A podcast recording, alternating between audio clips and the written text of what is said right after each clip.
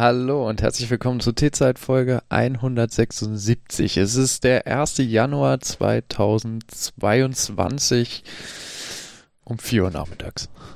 Mein Name ist Johannes und mit mir im virtuellen Studio ist der Jan David. Guten Nachmittag an die Empfangsgeräte. Die Volksempfänger. Warum hast du jetzt gerade so verwirrt geguckt? So, Weil der Ton kurz gehackt hat. ach so. Ne, hier war alles, hier So. war alles butterig. Ja, nee, das hat kurz ähm, sich aufgehängt. Deshalb, also, Buttery smooth. Deswegen machen wir Aber- Doppelaufnahme, ne? ja, natürlich. Bist du gut ins neue Jahr gekommen? Ich bin flüssig reingerutscht. Alles Flüssig. flüssig, feucht, fröhlich, äh, dicke Party zu dritt. ja, war ganz gut. Okay. Und du auch gut reingekommen, ja. Ey, Ich hätte was verpasst. Ja, ging mir ähnlich. Ja, wir waren in eine äh, intensive Mario Party Partie äh, involviert. So, oh, wir müssen jetzt gleich mal hier irgendwie dieses Sekt-Ding machen mit anstoßen und aus dem Fenster gucken und gucken, ob Leute Sachen abschießen. Ja, es war unheimlich. Hier, ähm, irgendwer hier in der Umgebung hat äh, mit einer Leucht, irgendwas geschossen. mit einer Pistole. Nein, da kamen so Leuchtdinger raus, Ah. glaube ich. Das ist wie in den USA, nur dass es da nicht leuchtet, ne? Vater, Ah. hol das Maschinengewehr. Ja, ähm, ja, hier war so Frank, also ich dachte auch so, okay, Aber die, äh, die haben mir ja, ja. letztes Jahr alles verschossen und konnten ja nichts nachkaufen, aber Pustekuchen ab irgendwie 8 Uhr abends durchgängig geballert und ich so, wo- woher? Warum? äh, das, das fand ich auch. Also ich dachte ja auch so, hier war den ganzen Abend war fast nichts. So Okay. ab und zu hat man so so Peng gehört oder so, keine Ahnung, so so, so einfach so laute Knall, wo ich dachte, ah ja, per eBay mal ein paar Böller bestellt, ne? Mhm. Kevin 14 hat's doch geschafft. Ja, genau. Okay, aber dann ist so, so 12 Uhr, da wird ja nicht so viel sein, wie du sagst. Die haben ja sicher alles letztes Jahr schon verballert und Mhm. dann, nee, es war reichlich bunt. Also Ah, okay. Ja, also die Nachbarschaft hat gut äh, vorgesorgt für die, für gestern, heute, okay. heute Morgen. Also letztes Jahr war es relativ viel und äh, gut, es war ja mein erstes Silvester in Frankfurt, deswegen kann ich das nicht vergleichen, aber äh, ich war letztes Jahr erstaunt, also vorletztes Jahr eigentlich, also Silvester 29 auf 21, äh, war ich erstaunt, wie, äh, wie viel man gesehen hat, vor allen Dingen an Raketen. Und ich hatte das Gefühl, dieses Jahr war mehr Geknalle, aber ich habe keine einzige Rakete gesehen oder eine mal so vereinzelt aus dem Augenwinkel. Ja, Also ja. am Himmel war, habe ich fast gar nichts gesehen, aber es hat die ganze ja, Zeit geknallt. Ich nicht, ja, ja, was ich, was mir aufgefallen ist, es gab nicht so viele so hohe Raketen. Hm. Also so Sachen, die wirklich sehr weit über die Häuserdächer gestiegen sind, habe ich wenig gesehen. Hm. Gestern, äh, beziehungsweise heute früh. Hauptsächlich so Sachen, die so ungefähr Haushöhe erreicht haben oder so. Und die habe ich so teilweise hier in der Nachbarschaft gesehen. Okay. Ähm, Wahrscheinlich selbst gebaut. Nee, das glaube ich jetzt nicht. Aber das und einer, jemand hier in der Umgebung hat Sachen gezündet, da haben gefühlt hier die, die, die Schränke gewackelt. Also Okay. ich weiß nicht, was das war. Ich, ich habe schon etwas besorgt nach meinem Auto geschaut. Der vermeintliche, der vermeintliche sogenannte Polenböller. Ja, ja. Ja, ich habe mich dann auch äh, jetzt so nach, nachträglich frage ich mich auch, konnte man den Scheiß Ich- einfach online aus Polen exportieren? Ich habe keine Ahnung. Ich habe dann auch so drüber, ich habe gestern den ganzen Tag drüber nachgedacht, was macht man eigentlich, wenn so ein Polenböller, also wie, wie die Dinger ja abfällig genannt werden, ähm, Ich glaube, in dem Fall ist es eher aufwertend. Also, wenn, wenn so ein, man hat da so eine Sprengladung, ne? Hm. Und hast da so eine Lunte dran, gell? Dann Ja. denkst du dir so, ich weiß nicht, was da drin ist, ich zünd die Lunte an, leg das irgendwo hin und geh weg. Was ist denn, wenn das Ding nicht hochgeht? Ja, das ist doch eigentlich der Klassiker. Gibt dann die Und Leute. du weißt nicht, ob die Lunte vielleicht innen brennt oder so. Weißt du, dass, dass, dass ein winziger Funke innen tatsächlich sich weiter durchbrennt, aber es außen so aussieht, als würde es nicht mehr brennen oder sonst was. So, rufe ich dann den Kampfmittelräumdienst oder?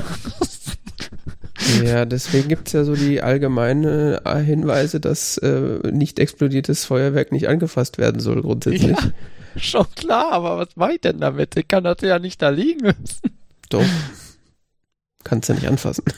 Ja, eben. Wie gesagt, rufe ich dann den Kampfmittelräumdienst oder? Du, äh, Das hat mich gestern wirklich beschäftigt. Also nicht, dass ich mir sowas jemals kaufen würde, aber ja, stimmt schon. Ja, du wartest einfach, bis äh, irgendein armes Kind, was das Ding findet, äh, dann guckt, für dich testet, ob es noch. Äh, ich meine, irgendwann ist es ja sicher ausgebrannt, aber ja, was ist dann ein gebührender Sicherheitsabstand und so weiter, weißt du? Ey, die Dinger explodieren ja nicht so, dass du dir da irgendwie einen Sicherheitsabstand brauchst, aber äh, grundsätzlich. Äh, Nein, ich meinte jetzt zeitlich gesehen, wie, so. wie, wie viel Zeit muss ich dem geben, bis, ähm, bis ich, bis ich das dann anfassen könnte oder nicht oder sonst was und so. Ich weiß nicht, ich finde Pyrotechnik irgendwie. es ist cool, wenn es von Profis gemacht wird, sagen wir Ja, mal so. genau, ja. Ja, diese selber Knallerei fand ich als Kind irgendwie ganz geil, aber sobald ich das Zeug irgendwie selber kaufen konnte, so, äh, das habe ich dann, glaube ich, einmal gemacht und dann habe ich festgestellt, so, ja gut, das war jetzt mein Taschengeld, cool. Ja, beziehungsweise als, als kleines Ki als, was als kleines Kind, als Kind habe ich mir auch manchmal dann im, im gab's in so einem ähm, kleinen Laden an der Ecke, gab's solche, solche Bienchen und sowas. Kennst du die noch? Ich weiß nicht, ob sowas heute Ja, noch ja. Die hast du dann so auf so einen gelegt oder sowas und dann angezündet und dann Ja, irgendwie ja, so lustig durch die Gegend und man war unglaublich begeistert davon. Und dann gab's noch so Knallfrösche, die hast du auf den Boden geworfen und so Knall gemacht und so.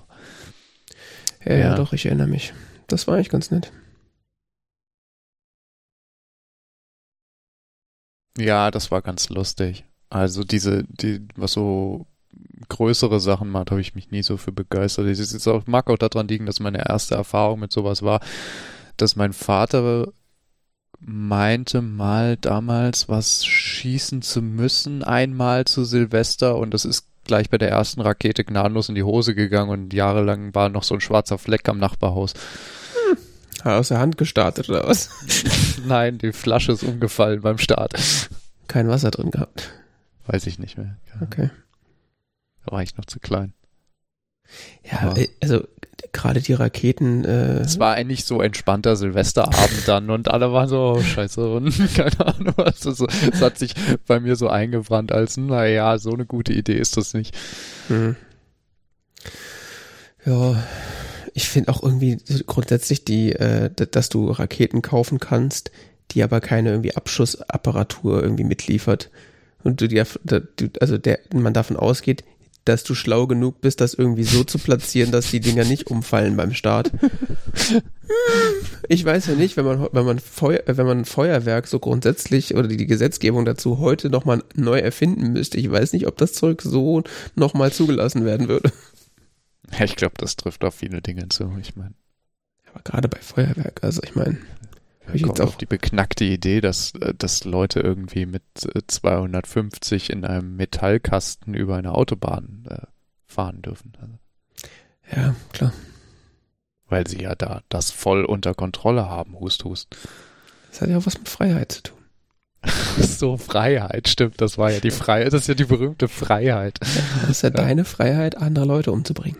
Ja, stimmt. Wie sagte mein Fahrlehrer zum Schluss, bedenke immer, du fährst hier eine Mordmaschine. Ja, Bleib Das- anständig. Tschüss. So, Ja. die letzten Worte meines Fahrlehrers, als ich gegangen bin. leider sehr akkurat, ja. Tja. Ja, nee, das ist, äh, denke ich auch immer regelmäßig, vor allem wenn ich selber auf der, also ich fahre mittlerweile mehr Autobahn als früher, weil ich fahre ja in der Stadt eigentlich gar kein Auto und wenn dann halt äh, Mhm. In die Heimat sozusagen und das ist halt dann Autobahnfahrerei. Also ich fahre eigentlich Ja. nur noch Autobahn. Und was da, also wenn man das mal so regelmäßig macht, was da für, was wie die Leute fahren, das ist echt. Da gibt's dann die, die recht, also ganz die Mittelspurschleicher, das ist echt, wo du jedes Mal denkst, okay, muss ich jetzt vier Spuren wirklich nach links fahren, um den links zu überholen oder überhole ich ihn auf der rechten Spur? Weil der da meint, Äh, 120 oder 110 in der Mitte lang zu tuckern. Also ich fahre echt nicht schnell. Ich mittlerweile, Auch eine Form von Verkehrsberuhigung. ne? mittlerweile fahre ich halt wirklich nur so 120 äh, rechte Spur, wenn es halt irgendwie geht.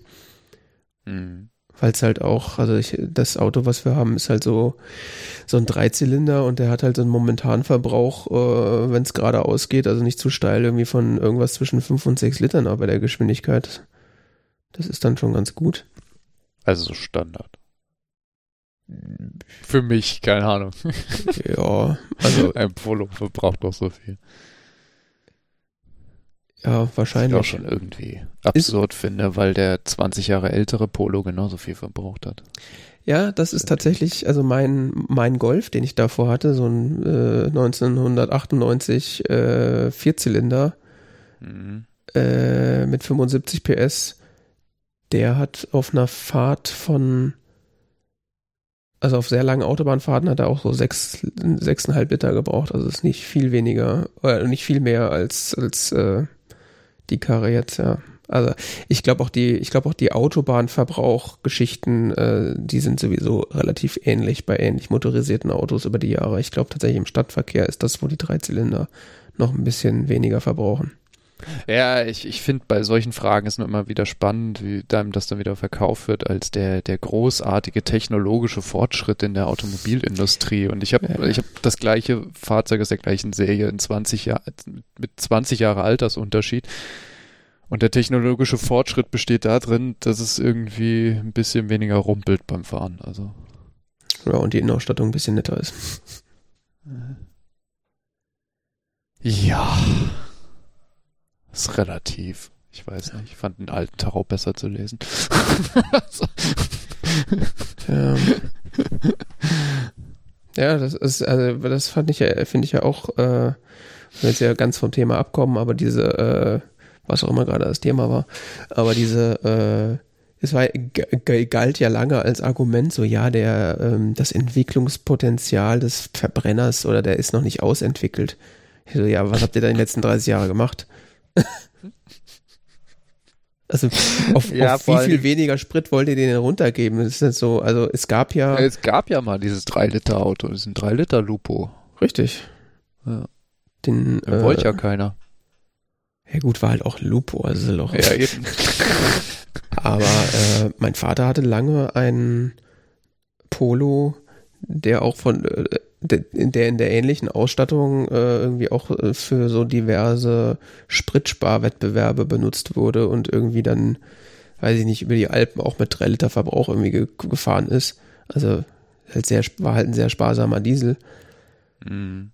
Aber da musst du halt auch echt fahren können. Also, und der hat halt dann so, wenn den normal gefahren ist, hat er dann halt auch seine 4, 5 Liter verbraucht, was halt so ein kleiner Diesel, der Autobahn fährt, verbraucht. Aber viel darunter geht, gibt's halt nicht. Also. Und die ganzen anderen Sachen, so wenn man überlegt, was da, was, wie energiedicht Sprit ist und wie viel dafür verbraucht wird. Also die Energiebilanz von, von so einem Verbrenner ist ja im Vergleich zu Elektro auch schon eher peinlich.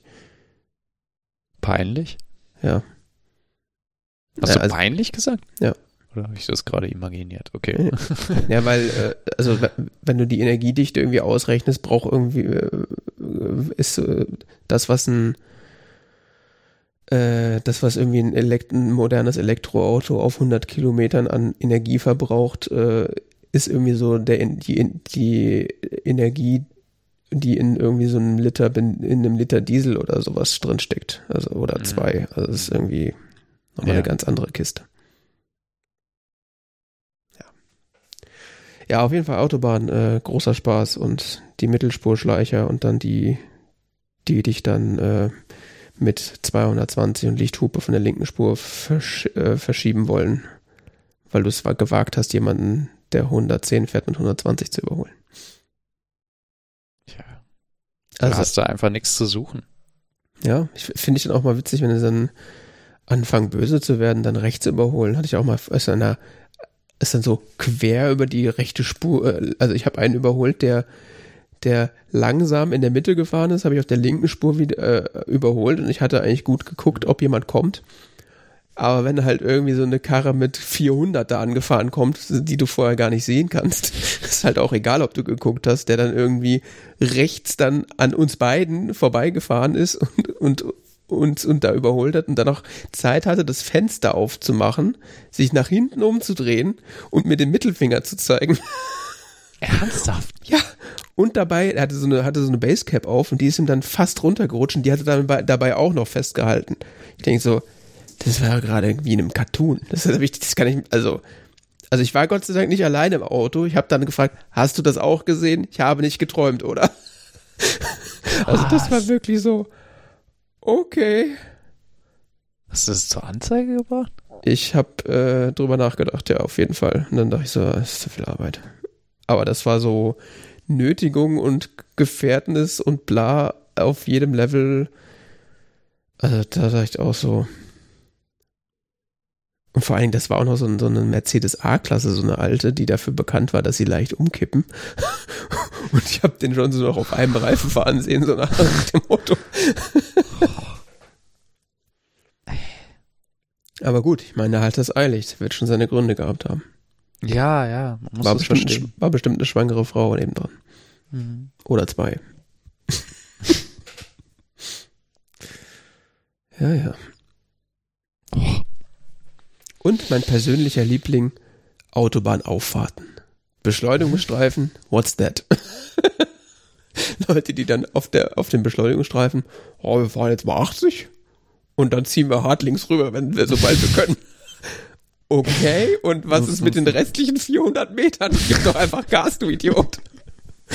Ja, das, also die Erfahrung, die ich, die ich beim Autofahren immer mache, ist, dass sehr viele Autofahrer ähm, sich der Leistungsfähigkeit ihrer Motoren nicht bewusst sind.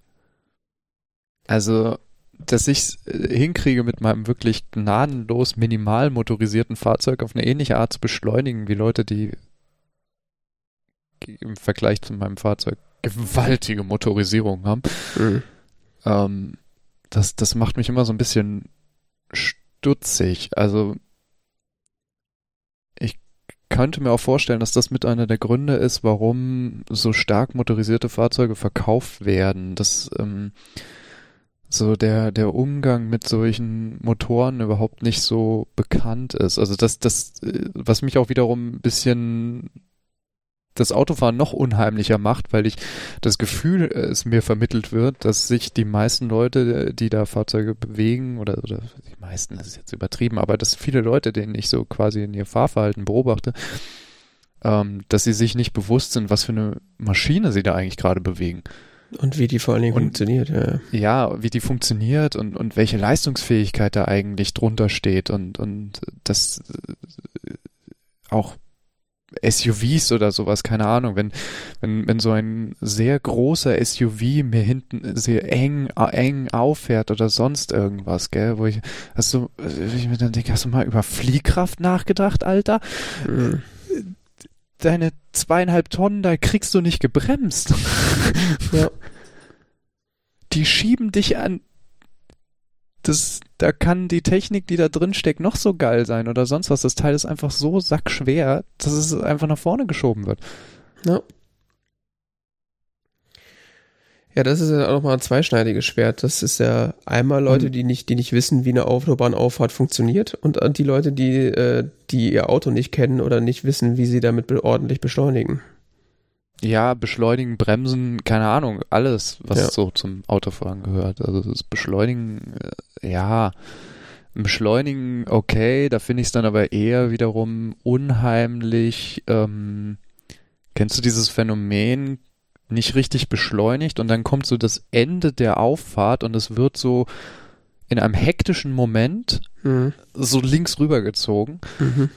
so wie, ähm, ja, sorry, aber die Regel wäre jetzt eigentlich da anzuhalten. Mhm. Ja, und der intelligente Teil wäre, auf dem Standstreifen weiterzufahren. Ja, klar, das macht man dann, wenn man äh, der Rowdy im Verkehr sitzt. Aber Naja, ich meine, bevor ich da jetzt irgendwie. die korrekte Regel wäre tatsächlich anzuhalten. Ja. Verrückterweise. Aber ja, ja, ja, natürlich, klar. Das sicherste ist in der Regel einfach weiterzufahren. Aber Ja, ich meine, es, wäre jetzt auch nicht das erste Mal, dass mir das passiert. So, äh, wenn du irgendwie nein, drei, auch nicht. drei LKWs da hast und du da einfach nicht dazwischen irgendwo passt. Ich hatte, ich hatte, ich hatte schon beides. Ich hatte schon auch mal, dass ich tatsächlich am Ende des, des Beschleunigungsstreifens anhalten musste, Hm. weil es einfach nicht anders ging. Ähm, es ist vor allen Dingen, es gibt hier in der Umgebung auch eine Auffahrt, Autobahnauffahrt, ähm, da ist am Ende des Beschleunigungsstreifens ein Brückenpfeiler. Mhm. Also da hört das dann auf, oder? Ja, da Ah, hörst da du dann, nicht, also nichts mit weiterfahren. nein. Okay. Entweder äh, bist du dann auf der Autobahn oder du hörst halt auf zu fahren auf die eine oder andere Weise. Du, Also, du hörst mit sehr vielen Dingen dann auf. Ja. Fahren, existieren. ja, also, das ist schon. Ich weiß nicht, ob man das heute noch so bauen würde. Das ist eine sehr alte Auffahrt. Unwahrscheinlich. ist wie mit dem Feuerwerk. Aber äh, das gibt's auch. Nee, äh, da, da, je nachdem, wie da die Verkehrssituation auf der Autobahn ist. Äh, wie kam jetzt da drauf? Verkehrs, Ver, also, Verkehr, ja. Ähm, Ja, äh, Ich war eigentlich bei Autobahnauffahrten vor allen Dingen. Autobahnauffahrten. Ja, es gibt die Leute, die, also meine zwei Lieblinge, die Leute, die nicht wissen, wie eine Autobahnauffahrt funktionieren, die da mit 80 äh, direkt links rüberziehen, sobald sie irgendwie eine Lücke sehen. Äh, Ja, und dann ich glaub- anfangen zu beschleunigen, weil sie nicht wissen, dass sie den Beschleunigungsstreifen voll ausnutzen sollten. Und dann gibt's die Variante BMW, BMW M5-Fahrer, der wahrscheinlich 400 PS hat, der trotzdem mit 80 links rüberfährt und du ihn quasi auf dem Stand, auf der, auf dem Beschleunigungsstreifen, weil du beschleunigst, überholst und dann vor ihm einfädelst und der dann äh, durchtritt und sofort auf die linke Spur rüberzieht und plötzlich 200 fährt. Also der weiß, wie äh, der eigentlich beschleunigen könnte, aber es trotzdem nicht macht. Ja, ist ja so ein großes Problem ist, glaube ich, beim Autofahren auch immer gekränkte Männlichkeit. Oh ja. Oh ja. Gekränkte, alles Mögliche vor allen Dingen. Ich hab also, es, ja, Meine Erfahrung sind es hauptsächlich Männer. ja, das stimmt. Ähm, aber interessanter Anschlusspunkt zu diesem Verkehrsgerante. Und zwar, äh, es war äh, die Woche, wie heißt das Ding? RC3. Mhm. Also der jährliche Kongress des äh, Chaos Computer Clubs. Das war sogar in, den, in der Tagesschau. Fand ich Ja. sehr cool. Ähm, mit Screenshot von der ähm, Adventure Map. Mhm. Mm, wo man rumlaufen konnte. Äh, Ich habe dieses Jahr nicht so viel mitbekommen vom Kongress aus Gründen. Ähm, habe aber zumindest einen Vortrag gesehen. Bisher. Ich habe noch vor, andere zu sehen, aber tatsächlich einen habe ich live gesehen und das war ähm, STVO-Hacken Mhm. äh, von einer Frau, die sagte, sich selber, glaube ich, als feministische Verkehrsplanerin bezeichnet hat. Ich hoffe, ich sage nichts Falsches.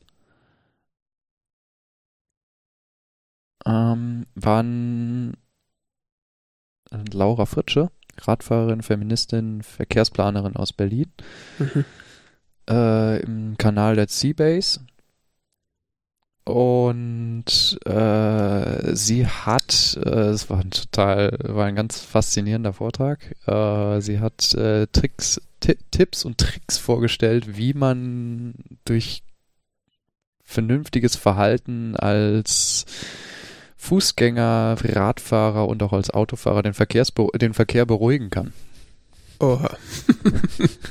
Also was ist eigentlich äh, so erlaubt und was ist eigentlich so in für bestimmte Dinge in der Straßenverkehrsordnung auch tatsächlich so vorgesehen. Und das waren ähm, äh, faszinierende Dinge für mich teilweise, Dinge, die, die, die teilweise auch Dinge, die trivial waren, die, die für mich, ähm, die mir bekannt waren, wie, keine Ahnung, dass, äh, wenn man als Fußgänger beginnt, auf eine Ampel zu laufen, die noch grün ist für dich als Fußgänger, dann darfst du natürlich deine Überquerung abschließen in geordnetem Tempo. Ähm, auch wenn, während du auf der Straße bist, die Ampel auf Rot schaltet für dich. Hm. Insbesondere in Großstädten kommt es ja dann vor, dass Autofahrer anfangen zu hupen und sonst was, was völlig illegitim ist, aber weil das Hupen dafür eigentlich nicht verwendet werden darf, aber nun gut, es wird, es passiert halt. Hm. Ähm, interessante Phänomene waren, äh, dass sie nochmal sehr häufig erklärt hat, äh, oder was heißt sehr häufig an, an verschiedenen Beispielen erläutert hat, äh, wie das ist mit dem Überholabstand. Von Fahrradfahrern. Ja, zum Beispiel, ja, mhm. jetzt am, am, Beispiel von Fahrradfahrern, dass wenn du als Fahrradfahrer mit korrektem Abstand zum, zur Seite der Straße fährst, auf der Straße, bist du quasi auf einer einspurigen Straße fast nicht mehr überholbar. Mhm. Zumindest nicht mit korrektem Abstand. Ja.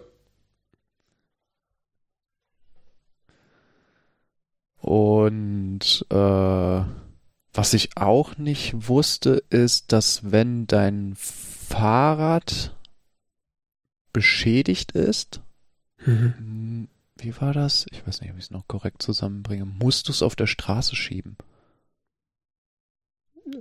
Äh, okay. Ja gut, macht ja Sinn, ist ja ein. Weil du einen größeren Gegenstand bewegst und damit andere Verkehrsteilnehmer auf dem Fußweg blockieren würdest. Mhm. Wenn ich die Begründung jetzt korrekt erinnere. Mhm.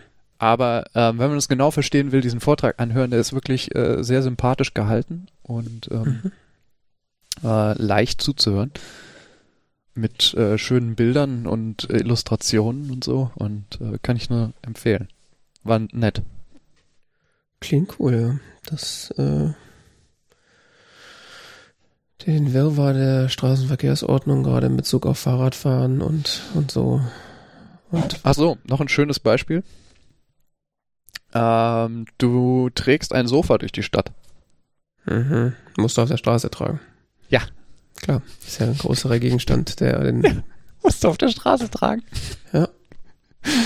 Ja, schön, ne? Du kannst es quasi nicht korrekt auf dem Fußweg tragen. Man Aber du musst es, du darfst es dann auf der Straße tragen auch da merkt man, dass die Straßenverkehrsordnung ursprünglich mal äh, erfunden wurde, als Autos nicht schneller als Schrittgeschwindigkeit fahren konnten. Ja. Das ist ähm, spannend. Mhm. Ja, eigentlich gehören mit, sowas, äh, anhand solcher Beispiele sieht man eigentlich, dass, dass äh, Autos eigentlich aus Städten rausgehören. Also, ja, ja, auf jeden Fall. Das ist eigentlich völlig absurd. Ja. Und, äh, was ja viele immer noch nicht wissen, ist, dass man als Fahrradfahrer inzwischen nebeneinander fahren darf. Echt? Das wusste ich noch nicht. Ja, ja, doch. Ich dachte, das wäre, äh, also in Gruppen gilt du sozusagen als ganzes Objekt sozusagen hintereinander. Aber da gibt es auch bestimmte Regeln für, ich weiß es nicht mehr genau. Aber Wie gesagt, diesen Vortrag anschauen, ähm, sie erklärt das nochmal genauer und präziser, als ich es je könnte. Ja, klingt gut, mache ich. Ich habe ihn noch nicht gefunden auf MediaCCC, aber es gibt ein Real Life auf Streaming MediaCCC. Ja, wahrscheinlich dauert das, bis Den die rausgerendert werden und so. Hm, ja. Gibt es bestimmt auch schon auf YouTube. Muss ja jemand schneiden und so weiter. Naja.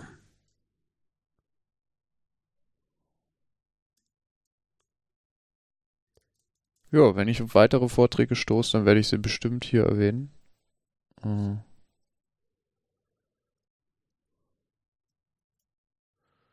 Klingt gut. Es gab auf jeden Fall noch welche zu Verkehrsthemen, äh, die mich interessieren. Es gab auch noch andere. Der CTC ist ja bekannt für sein, der Kongress ist bekannt für sein vielfältiges Programm. Mhm.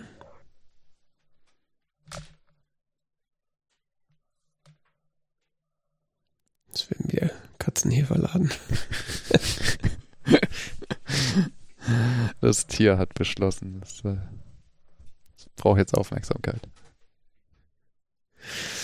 Ja. Ähm, Konsumkritik. Du hast mindestens einen Film geguckt. Ich habe ja, ich, oh, ich habe viel zu viel geguckt die Woche. Ich hatte eine Woche Urlaub, das war nicht gut. Das sagen auch nur wenige Leute.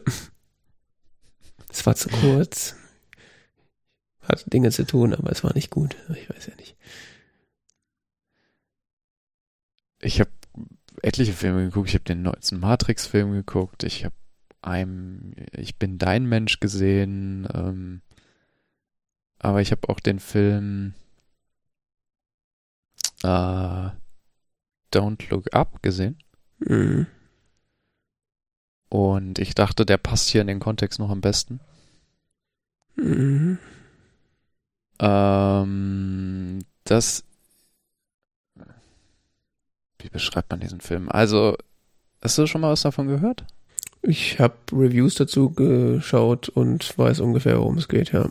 Du hast geschaut, okay. Also, Also, es geht Film, sondern äh, inhaltlich darum, die Astronomin Kate Dibiaski, gespielt von Jennifer Lawrence, ist Doktorandin an der Michigan State University mhm. und sie entdeckt einen Kometen. Und zusammen mit ihrem Doktorvater, Dr. Randall Mindy, äh, gespielt von Leonardo DiCaprio, Mhm. äh, berechnen sie, dass dieser Komet in sechs Monaten und 14 Tagen auf die Erde treffen wird. Treffen im Sinne von auf der Erde einschlagen.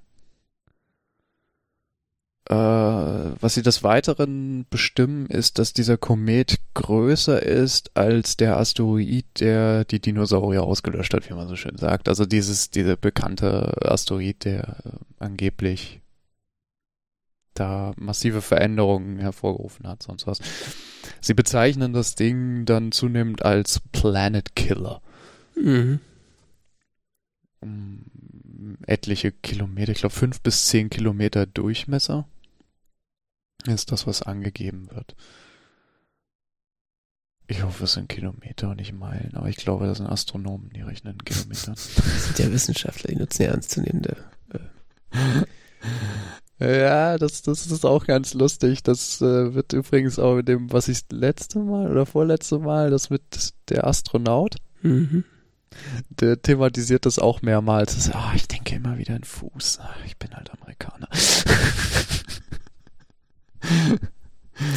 Ähm, auf jeden Fall finden sie das, finden sie diesen Kometen und man denkt sich so, jetzt beginnt so der Katastrophenfilm.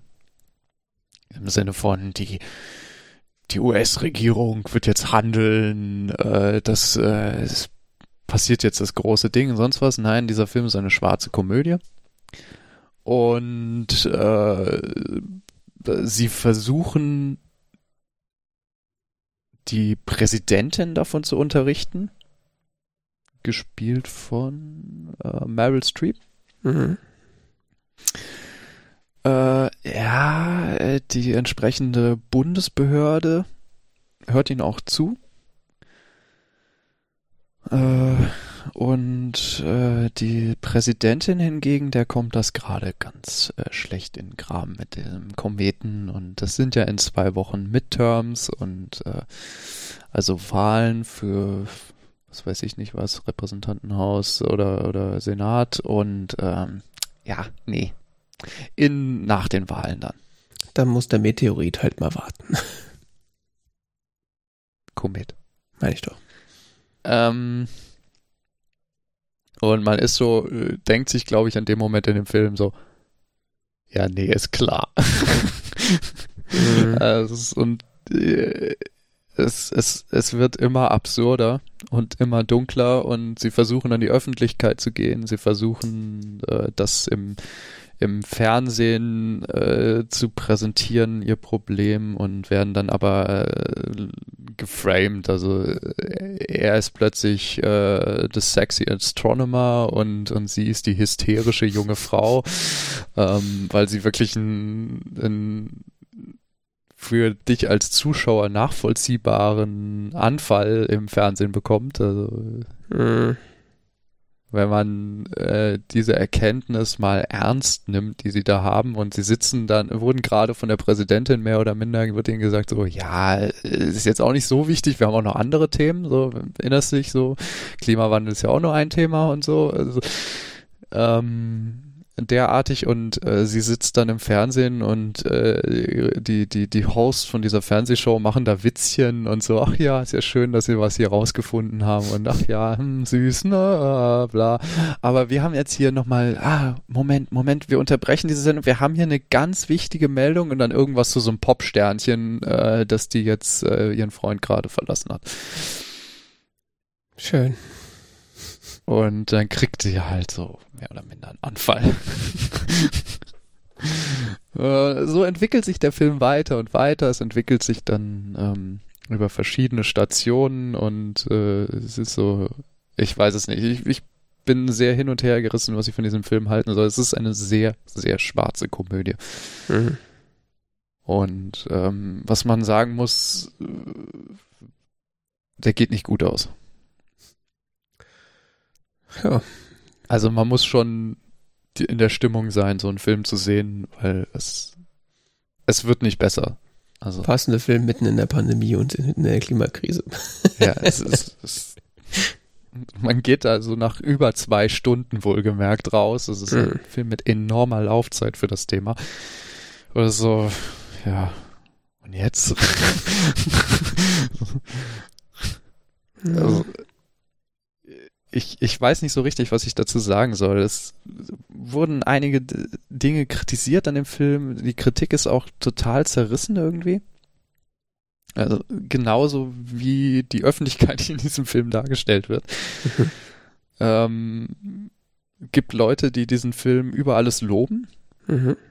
Ähm, es gibt Leute, die ihn kritisieren als zu lang, zu schwergängig, zu unfokussiert, Okay. Äh, zu, zu düster. Äh, hm.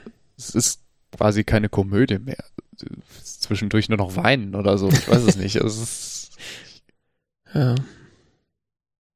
Es, es ist teilweise zu äh, düster, finde ich, ähm, für etwas, was ich Komödie nenne. Äh, auf der anderen Seite kann man es auch verstehen, dass insbesondere, was ich so gelesen habe, aus der Richtung der Klimawissenschaftler kommt viel Verständnis für den Film. Die sagen so, etliche amerikanische Klimawissenschaftler oder so haben sich vor allen Dingen geäußert und gesagt, so, das drückt genau das aus, wie ich mich fühle. Ja, das ist wahrscheinlich Story of their life, ja. Ähm, es gibt Menschen, die gesagt haben, man kann das eigentlich auf verschiedene Themen aus, äh, anwenden. Ich weiß nicht, ob sogar Leonardo DiCaprio selber war oder so, der sagte, äh, es ist schon spannend, dass sie das gefilmt haben während der Corona-Pandemie und was sie so äh, beobachtet haben, wie sich auch in den USA die Öffentlichkeit so getrennt hat in Teile, die doch eher Glaubensüberzeugung angehängt haben und Teilen, die äh, dann der Wissenschaft zugehört haben. Und genau das wird in dem Film thematisiert. Deshalb mhm. gibt es auch dann irgendwann diesen Spruch, Don't look up. Don't look up ist tatsächlich dann der Leitspruch einer politischen Kampagne. Äh, zu einem Zeitpunkt, als man den Kometen schon am Himmel sehen kann, durchgängig. Ah. Es zu einer politischen Kampagne kommt, die heißt Don't Look Up und Schilder verwendet, die in ihrer Ästhetik sehr an Make America Great Again erinnern und Leute so Hüte tragen mit Don't Look Up obendrauf und ähm, äh, so von wegen äh, das da am Himmel, das existiert gar nicht. Mhm. Diesen Komet, der Komet existiert nicht, das ist eine große Verschwörung der was weiß ich nicht was und äh, die Linken äh, stehen dahinter und so weiter und Linke Juden im Zweifelsfall. Es gibt eine großartige Rede von gespielt von Jonah Hill, in dem er sagt so, äh,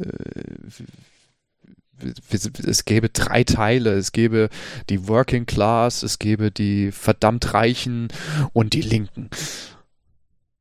Okay. Oder, we the cool rich, you're the working class and them. so. Mhm, mhm. Mhm. Ja. Es hat schon Gründe, dass ich den Film bisher nicht geschaut habe. Also ich habe, äh, wie gesagt, ein, zwei Kritiken mir dazu angeguckt und den Trailer und dann dachte ich so, also die Kritiken sind ja ganz, also die Kritiken, die ich gesehen habe, waren so, ja, toller Film, super, kann man auf jeden Fall machen, ist halt, muss man halt mögen, die, also, oder muss man halt aushalten können. Und dann habe ich den Trailer gesehen und dachte so, boah.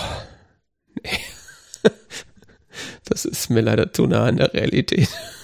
Es, es, es ist sehr hart und es ist, es ist schwierig einzuschätzen. Ne? Angeblich soll der Film eine Allegorie auf die Klimakrise sein, aber er hat eine gewisse äh, Aktualität durch äh, die Corona- oder Covid-19-Pandemie. Ja, wahrscheinlich, ohne den gesehen zu haben, hat er äh, Aktualität zu jeder Krise, die für, für oder gegen die politisch irgendwas getan werden müsste, aber nichts passiert.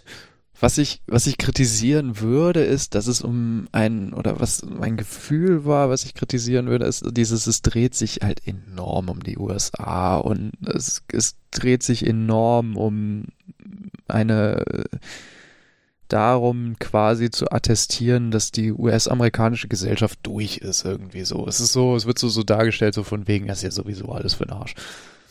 So, von wegen, du kriegst das Bild so von, ja, ist ja sowieso alles egal und ist auch irgendwie besser, wenn das alles untergeht. Hm. Die sind moralisch und so sonst was so durch, das ist schon okay. So Argumente habe ich über Weihnachten auch zum Thema Klimakrise gehört. ah ja, die Dinosaurier sterben bald aus. Okay. Interessant. Ich wollte eigentlich. Äh, kann, kann man jetzt eh nichts mehr machen. Ja, ja, das, dieser Doomism, der, der hat mich so ein bisschen gestört an dem Film, dass er auch überhaupt keine irgendwie Perspektive bietet oder sowas. Mhm. Sondern einfach alle sich am Ende nur noch, die, die vernünftigen Leute halten sich quasi am Ende die Hände und warten auf den Tod. Also. Tja, ist halt die Frage, wie nah das in der, an der echten Welt, also an der Realität ist wir dann zu dem, zu dem Punkt nicht auch irgendwann früher oder später kommen, dass halt die Irren. Das ist aber, das ist halt so ein bisschen an diesem Thema, weißt du, mit der Allegorie zur, zur Klimakrise, weil bei der Klimakrise kannst du zu jeglichem Punkt etwas tun und es hat immer Sinn. Mhm, das stimmt. Ja, klar, wenn so ein Kometen, der auf die Erde stürzt, gibt es irgendwann den Point of No Return. Gibt es irgendwann den Punkt, wo es zu knapp ist. Ich habe heute Morgen ein bisschen dazu gegoogelt und irgendwelche NASA-Aussagen gefunden, die sagen so, naja, wenn sowas tatsächlich passieren sollte, dann müssten wir mehrere Jahre vorher wissen, weil wir brauchen mehrere Jahre, um eine Mission vorzubereiten, die das abwehren kann. Ja, oh Gott. sowas von. ja, gut, dem stellt man gegenüber, wie hoch ist jetzt tatsächlich die Wahrscheinlichkeit? Es gibt eine gewisse Wahrscheinlichkeit, ähm, die ich vergessen habe. Aber es lag im Bereich von etlichen 10.000 bis 100.000 Jahren, dass so etwas passiert. Hm. Es ist, es kann noch ganz schön viel Menschheitsgeschichte passieren, bis so etwas tatsächlich passiert. Und wenn wir Glück haben, lebt bis dahin Elon Musk immer noch und er schießt das dann mit seinem privaten Satellitensystem einfach ab. Ach, du hast ja keine Ahnung, was in diesem Film alles passiert.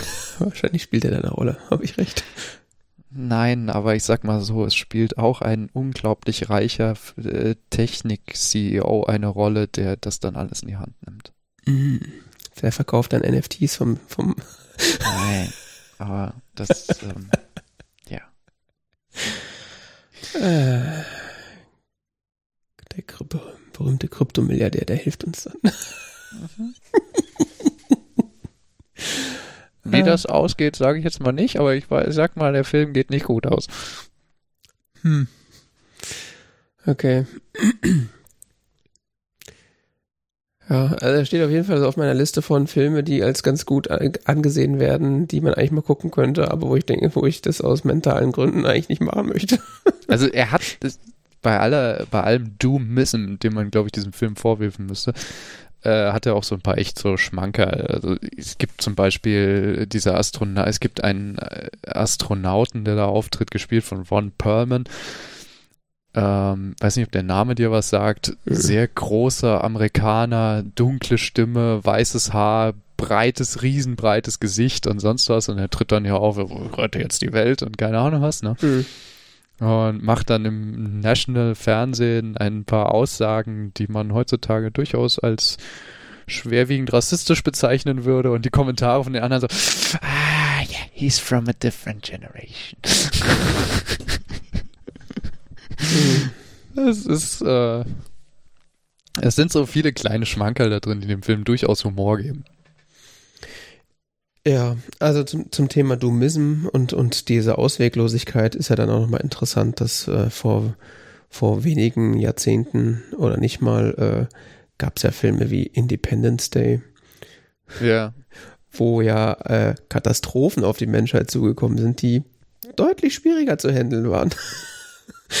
Und da ist dann der, war dann der Ethos so, äh, We America, we can do anything, bla bla wir hacken uns mit unserem Apple Titanium Powerbook in die, in die Aliens und sprengen sie von innen.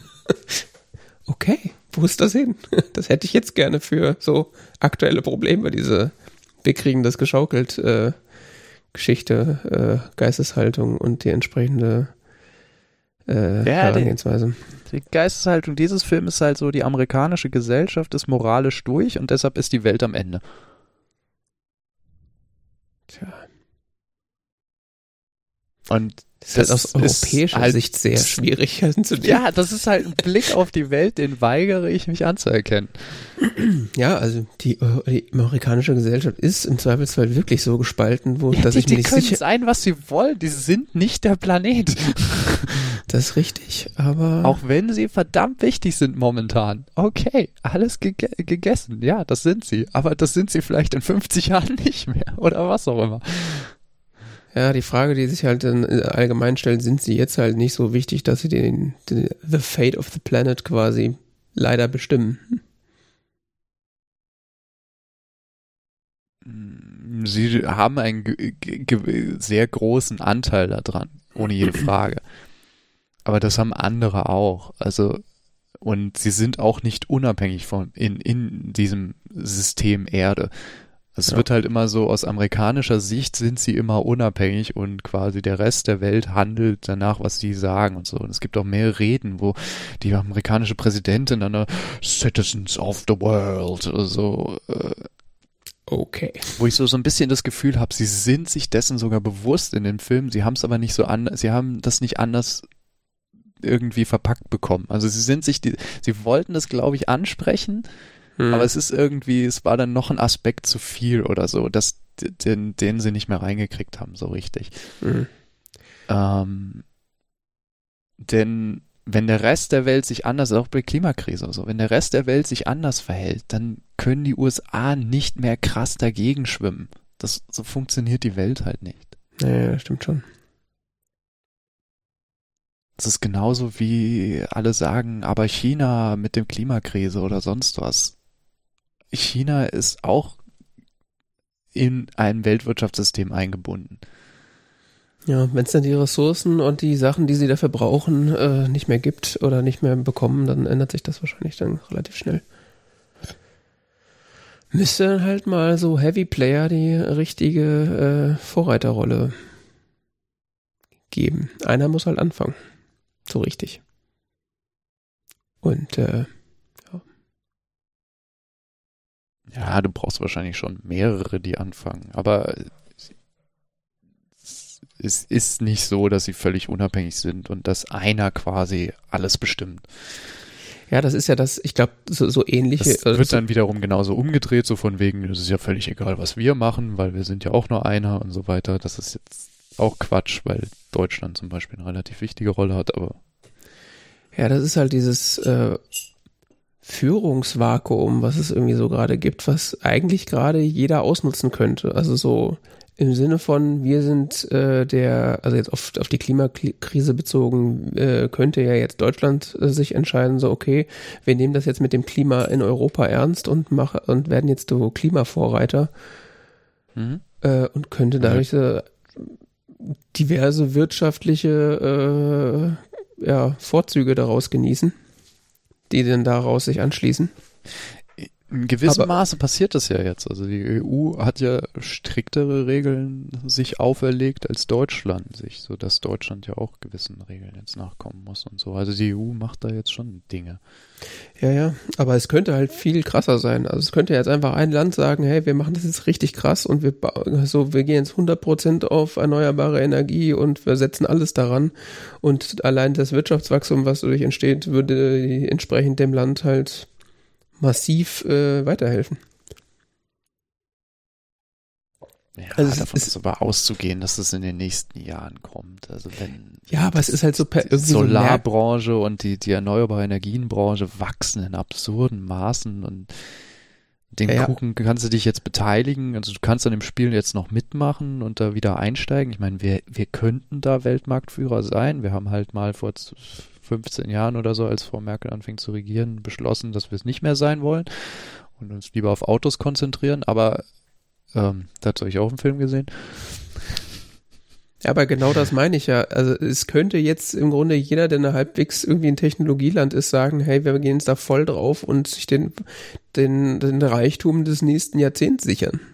Aber irgendwie scheint das niemand zu raffen, dass das gerade Geld ist, was auf Ja, der Straße liegt.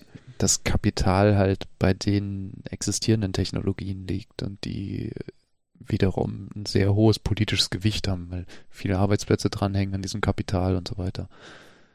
Ja, aber dann könnten das zum Das Beispiel ist auch. ja nur potenzielles Kapital, das ist ja nicht bereits existierendes. ist, äh, ja. Er ist doof, ne? Ist ein Dilemma. Ähm, in diesem Kontext, ich habe übrigens noch einen anderen Film gesehen, den ich jetzt nur mal ganz am Rande erwähnen möchte, der hieß Ökozid. Ich weiß gar nicht, ob der noch online ist. Das muss ich gerade mal schauen. Ähm, den hatte ich, gab's bei, den gibt's noch bei Netflix, glaube ich. Kann ich nicht drauf zugreifen. Aber den gab es kürzlich beim bei der ARD. Mhm. Kann man das irgendwie rausfinden, ob der noch online ist? Nee, der ist nicht mehr in den Mediatheken. Also gibt's nur noch bei Netflix. Ähm, passt vielleicht in dem Zusammenhang. Es ist kein schwarze Komödie. Es ist überhaupt keine Komödie und es ist auch nicht schwarz. Ähm, aber passt in dem Zusammenhang, weil es auch quasi einen Blick erlaubt auf die Klimakrise Mhm. in ganz anderer Form, nämlich in der Form Spiel 2034 Mhm. und eine Koalition aus Ländern, die besonders von der Klimakrise betroffen sind, aber gleichzeitig wenig dazu zu ihrem Entstehen beigetragen haben, verklagt Deutschland als Vertreterin der Industrienation, Mhm. die überwiegend zur Klimakrise beigetragen haben, Mhm. auf Schadensersatz. Mhm. Und dieser äh, Prozess wird äh, ausgetragen vor dem Internationalen Gerichtshof in Den Haag, Mhm. derweil tagend in Berlin, weil Den Haag gerade überschwemmt ist. Okay.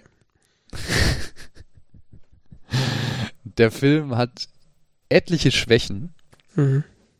Ähm, wie zum Beispiel, dass ja eine schwerwiegende, international bedeutsame Verhandlung innerhalb von drei Tagen oder sowas entschieden wird. Äh, das, äh, es ist mehr so ein Kammerspiel, weißt du? Also es geht Mhm. tatsächlich, es geht sehr eng um die Figuren, die das spielen. Es geht sehr um die Thematik und es wird quasi so, es werden politische Entscheidungen, insbesondere der Ära Angela Merkel, ähm, aufgearbeitet im Rahmen dieses Prozesses und dargestellt und aus unterschiedlichen Perspektiven da drauf geblickt Mhm.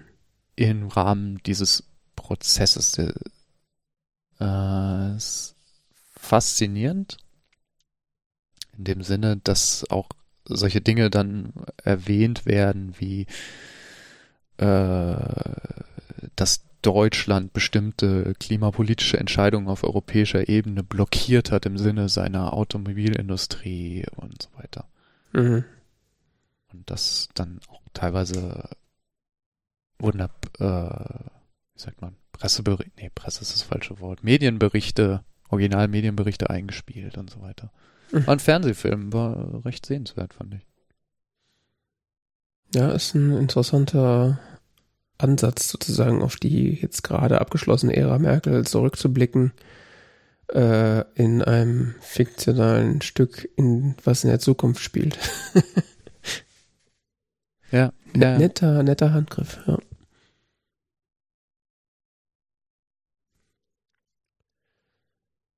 Okay. Ähm, dann hast du noch was geguckt. Soll ich weiterreden?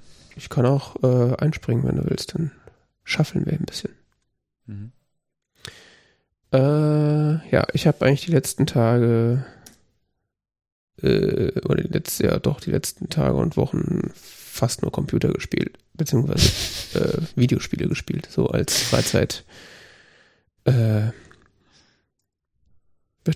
Freizeitbeschäftigung. Aha. Ähm, und ich habe ja schon gefühlt 500 Mal über Demon's Souls geredet. Ähm, das habe ich jetzt tatsächlich durchgespielt.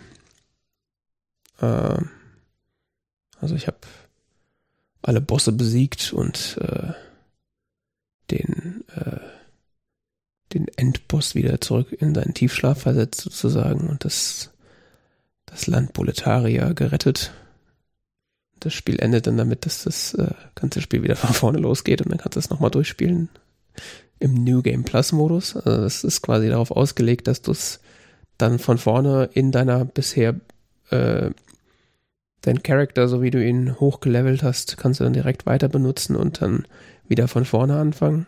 Aber alle Gegner sind dann stärker. Äh, was halt ganz äh, nett ist, wenn du äh, bestimmte Sachen verpasst hast oder bestimmte Sachen nicht gemacht hast, weil du Fehler begangen, äh, begangen hast oder die Fehler unterlaufen sind. Äh, gibt ja irgendwie Leute, die spielen das dann irgendwie fünfmal durch, weil sie dann irgendwie alle NPC-Quests irgendwie durchschaffen und äh, weiß ich nicht. Ich hatte ja auch schon mal über die World Tendencies gesprochen, dass du halt bestimmte Sachen in bestimmten Levels nur machen kannst, wenn die World Tendency weiß ist oder schwarz und um die Welt, äh, die World Tendency auf weiß zu bekommen, musst du halt, darfst du halt nicht in, in lebendiger Form sterben. Und umgekehrt, äh, wenn du die World Tendency schwarz bekommen willst, musst du halt mehrfach in lebendiger Form sterben. Also in, in menschlicher Form, nicht in Seelenform. Um halt bestimmte Sachen in den Level freizuschalten, was halt ziemlicher Aufwand ist, um das in einem Play Playthrough zu machen. Ja, das hatte ich jetzt durchgespielt. Äh, war auch am Ende äh, echt nicht so schwer, wie es immer dargestellt wird. Ähm, wenn man sich halt so ein bisschen an den entsprechenden Wikis und, und äh, YouTubern und Streamern so ein bisschen dranhängt und denen ein bisschen zuguckt, wie die so bestimmte Dinge machen. Weil also, wenn man das, wenn man das Spiel irgendwie so komplett blind spielt, wie es so schön heißt, also so komplett ohne Vorinformationen, dann kann das sehr, kann ich mir schon vorstellen, dass es erstens super frustrierend und super verwirrend ist, weil du halt einfach, das Spiel sagt dir halt gar nichts, aber wenn du halt mal drin bist, ist es schon echt faszinierend, wie, wie nett die Levelmechaniken sind und vor allen Dingen, wenn du dich halt an diesen, an diesen Spielstil gewöhnt hast, dass du halt nicht äh, so sinnlos draufschlägst, sondern halt deine Gegner analysierst und entsprechende Handlungen daraus äh, äh, vollziehst, dass du die halt besiegen kannst. Ich hatte dann äh, tatsächlich mir irgendwann eine, eine Bosswaffe äh, gebaut. Also du kannst mit den mit den Seelen bestimmter Dämonen, die du umbringst. Also die äh, Bosse, Bosse sind ja Dämonen. Und die, die droppen dann eine Seele, äh, die du dann benutzen kannst. Also du kannst die Seele konsumieren, dann kriegst du halt eben diese Seelenpunkte oder du kannst sie äh, zum Schmied bringen. Es gibt einen Schmied in dem Spiel, der dir damit ähm, äh, mit, mit einem bestimmten Bossseelen und bestimmten vorhandenen Waffen dir Bosswaffen äh, schmieden kann. Und du mhm. kannst aus der Seele, ich weiß gar nicht mehr, aus irgendeiner Bossseele und einer, einer Keule, kann er dir den sogenannten Meat Cleaver äh, schmieden, was halt aussieht wie so ein großes Fleischermesser, aber halt sehr lang und sehr groß. äh, und das war dann so für die, für den, wahrscheinlich für die Hälfte des restlichen Spiels meine Waffe. war halt super schwer zu, ähm, zu führen, weil sie halt äh, entsprechend langsam ist. aber die schl schlägt halt sehr wuchtig zu und selbst relativ zähe Gegner äh, waren dann entweder mit wenigen Schlägen fertig oder weil sie halt so wuchtig ist, sind sie halt wirklich entweder weggeflogen und du hast sie wirklich auf dem Boden, also wenn sie von oben geschlagen hast, lagen sie dann erstmal am Boden und mussten erstmal wieder aufstehen. Also so haben sie halt sehr, ja, sehr mächtige Waffe und das hat das Spiel dann deutlich einfacher gemacht. Aber da muss man halt auch erstmal hinkommen. Und man muss es halt auch führen können. Also das ist klar, wenn du dich, wenn du dich nicht auf diese langsame Waffe einstellst, dann kannst du damit auch sehr auf, auf die Fresse fliegen in dem Verlauf des Spiels. Ja, das äh, habe ich fertig gespielt. Äh, fand ich sehr, sehr nett. Also ich verstehe jetzt diesen, diesen Hype, den um diese Spielereihe, also Demon Souls, Dark Souls, Bloodborne, Sekiro. Ich, ich verstehe jetzt, woher dieser Hype kommt und warum viele Leute diese Spiele so anbeten. Also es ist schon, ist schon echt sehr nett, äh, wenn man halt die Muße hat, sich da so ein bisschen reinzuwurschteln. Ähm, und äh, da ich PlayStation Plus äh, Abonnent bin, äh, kriege ich von, von, Play, von Sony so äh, diverse Spiele äh, kostenlos jeden Monat, beziehungsweise es gibt so eine Sammlung von Spielen, die als PlayStation Plus Kunde, äh, die du quasi auch dazu bekommst, äh, unter anderem so Klassiker aus der PlayStation 4 Ära. Und eins der, oder wo viele Leute sagen, dass das so das beste Spiel ist, was es so für die PlayStation 4 gab. Das ist natürlich auch mal ein bisschen vermessen, aber äh, ist God of War. Ich schon gehört. Ja, also du spielst den, den Gott Kratos, äh, der so ein großer, muskelbepackter, glatzköpfiger Mann mit Bart ist, äh, der entsprechend eine Axt dabei hat, die sich äh, verhält wie ähm, Thors Hammer. Also kannst die Axt mhm. werfen und sie kommt wieder zurück auf Knopfdruck. Und äh, ja, du hast im Spiel äh, einen Sohn, den du, der immer mit dir mitläuft. Äh, das heißt, das Spiel hat so ein bisschen auch so taktische ähm, Geschichten eingebaut, weil du halt deinem Sohn Befehle geben kannst, was er tun soll in irgendwelchen Bosskämpfen, den Gegner ablenken, Pfeile schießen und so weiter. Ähm, das habe ich angefangen und ich habe ungefähr eine Stunde oder so in, in diesem ja, Tutorial-Modus, wo du so quasi die komplette Spielmechanik eigentlich erklärt bekommst, wo aber auch tatsächlich viel Story erzählt wird, ähm, habe ich so gespielt und war dann echt ein bisschen enttäuscht. Also ähm, das wirkte auf mich alles extrem zäh und vor allen Dingen extrem langweilig. Äh, und äh, also vor allen Dingen wegen der wegen der Kampfmechanik. Also das erste, also zum einen war irgendwie wurden dir die, die, die Steuerung nicht richtig erklärt. Das, also es gab, es gab, gibt dann so einen Moment, wo du auf so ein freie, freies Feld läufst wo dann so vier, fünf Gegner plötzlich aus dem Boden rauskommen, irgendwie so dämonisch göttliche, göttliche Wesen, die halt dann irgendwie dich angreifen. Mhm. Und dann wird er halt angezeigt, äh, ja, Taste, die Taste und die Taste ist für Schlagen, schweres Schlagen, bla, das kriegst du halt gesagt. Und ich dachte mir so, so als, jetzt als Souls-Spieler, so, das ist ja so die Klassik, klassische Methode, blocken und zur Seite rollen. Ja, wie rolle ich jetzt zur Seite oder wie weiche ich aus? Weil die, die, die Figur von Kratos bewegt sich halt auch wie so ein Berg von Fleisch, also so völlig, völlig unagil, äh, wo du denkst, ja gut, also ich kann den jetzt die ganze Zeit auf, aufs Fressbrett hauen, aber ich würde halt schon auch irgendwie mal so ausweichen oder irgendwas abblocken können. Habe ich dann. Blocken und zur Seite springen ist doch so der Standard, so bei Zelda auch. Und ja, ja, und gibt's und natürlich auch, aber das sagen sie dir erst, wenn du schon irgendwie fünf Minuten dich mit denen prügelst. Ja, okay. Bei Witcher ist es so. Ja, ja. Also es gibt's auf jeden Fall, aber das Tutorial fand ich da an der Stelle irgendwie doof.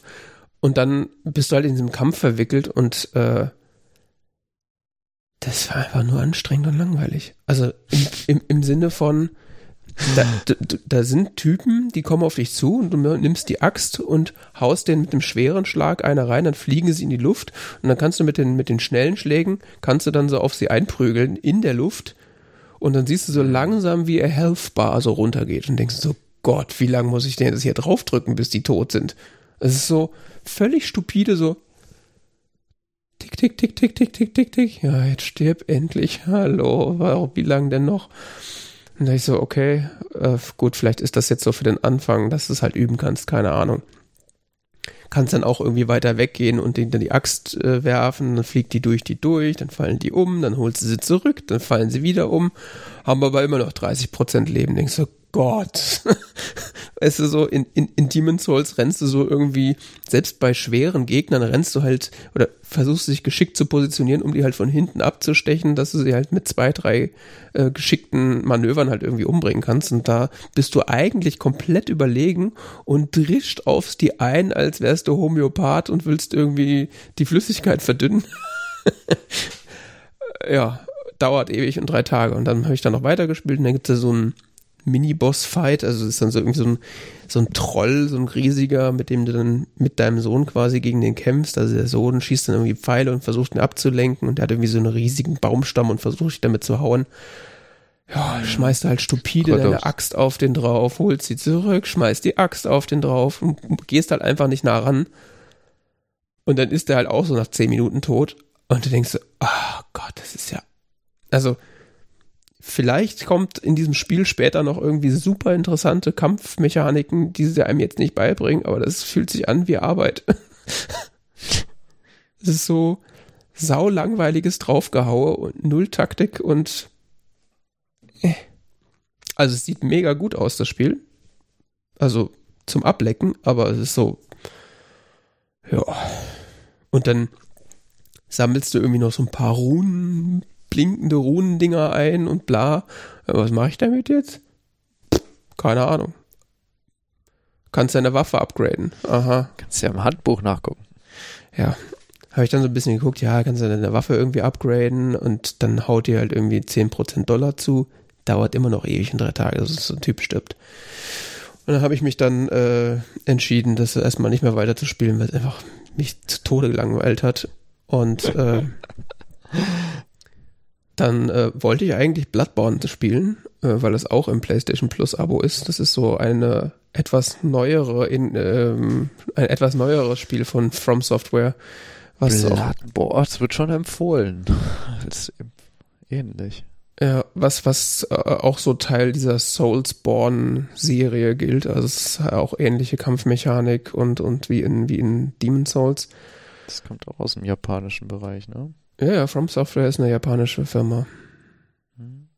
Und ähm, hatte ich erst überlegt, das zu spielen, habe dann aber so in Foren gelesen, so ja, ist ein mega geiles Spiel, aber wenn du von Demon's Souls kommt, wird's erstmal wird's erstmal so ein bisschen äh, overwhelming sein, weil es ein sehr schnelles Spiel ist. Also in Demon's Souls bist du ja super, hast halt einen schwer, im Zweifelsfall einen schweren Ritter, der sich so ein bisschen äh, ja, langsam steuert und äh, die Gegner sind jetzt auch nicht die allerflinkesten und so. Und bei Bloodborne geht's dann wohl schon richtig zur Sache, was die Geschwindigkeit angeht. Und viele haben halt, also es gab halt so 50-50, die einen haben gesagt, ja, Bloodborne super geil, kannst du direkt nach Demon's Souls spielen. Weil halt viele Leute sich fragen, okay, die haben jetzt irgendwie dieses Demon's Souls Remake gespielt, was spielt man denn danach, wenn man so ein ähnliches Spiel spielen will? Und viele sagen halt Bloodborne und andere sagen halt, spiel Dark Souls 1, weil es ist im Grunde die logische Nachfolge von Demon Souls. Und es ist von der Spielmechanik identisch und ist halt so die, der, das, das ist am wenigsten Veränderung sozusagen. Und dann äh, hatte ich jetzt tatsächlich, äh, gibt es gerade ein Sale im PlayStation Store, da gibt es dann Demon Souls statt, äh, ist auch äh, Demon Souls, Dark Souls 1 Remastered, ist ja irgendwie vor ein paar Jahren nochmal neu aufgelegt worden äh, auch relativ teuer, irgendwie 39 Euro oder 35 Euro kostet das normalerweise. Mhm. Äh, Gab es dann irgendwie im Angebot für 19 Euro und dann dachte ich so, ach komm, schlag ich mal zu und das äh, spiele ich jetzt tatsächlich seit irgendwie drei, vier Tagen. Dark Souls 1 auf der PS5. Genau, nee. also doch. Oder? Doch, ja. Also Dark Souls 1 dachte, Remastered. Das hast du die ganze Zeit schon gespielt. Nee, Demon Souls Remastered habe ich gespielt. Das ist Demon's Souls ist ein PlayStation 5 Exclusive. Und Dark Souls gibt es eigentlich für alle Plattformen. Demon's Souls. Ah, Demon's Souls war das erste. Ja, okay, ja, ja, ja. Ja, ich krieg die. Also Demon's Souls, dann kam Dark Souls Reihe und Dieses Dann- Demon Souls Remake, das hast du für die PlayStation, gibt's exklusiv für die PlayStation 5. Genau. Und Dark Souls 1 gibt's für alle, okay. Genau. Aber da gibt's doch das Rem nee, Dark Souls Remastered- 1. Äh, Remastered heißt das. Genau, Dark Souls 1 ist irgendwie 2010, 11, 12, irgendwie sowas rausgekommen und wurde jetzt, ich glaube, 2018 nochmal remastered rausgebracht. Also es ist halt so ein bisschen hübschere Optik, also nicht, nicht viel Unterschied, zumindest von den Mhm. Screenshots her. Sieht schon ziemlich, ziemlich schimmelig aus auf so einer PlayStation 5, vor allen Dingen, wenn man von, von Demon's Souls der, der Neuauflage kommt. Äh, oder von God of War, was auch immer. Aber äh, ja, das habe ich angefangen und es ist, äh, ist sehr angenehm, wenn man das spielt, vor allem wenn man vorher Demon's Souls gespielt hat, weil es eigentlich wirklich identische Steuerung fühlt sich genauso an, bist direkt drin. Und da habe ich jetzt auch schon ein paar äh, Stunden drin versenkt und äh, ja, werde dann wahrscheinlich demnächst ein bisschen mehr dazu noch erzählen. Äh,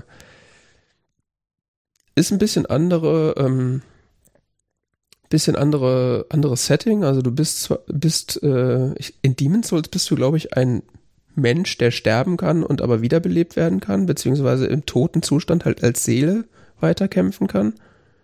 Und in Dark Souls bist du ein Untoter. Du wachst im Asylum of the Undead auf, also ein, ein Gefängnis für Untote.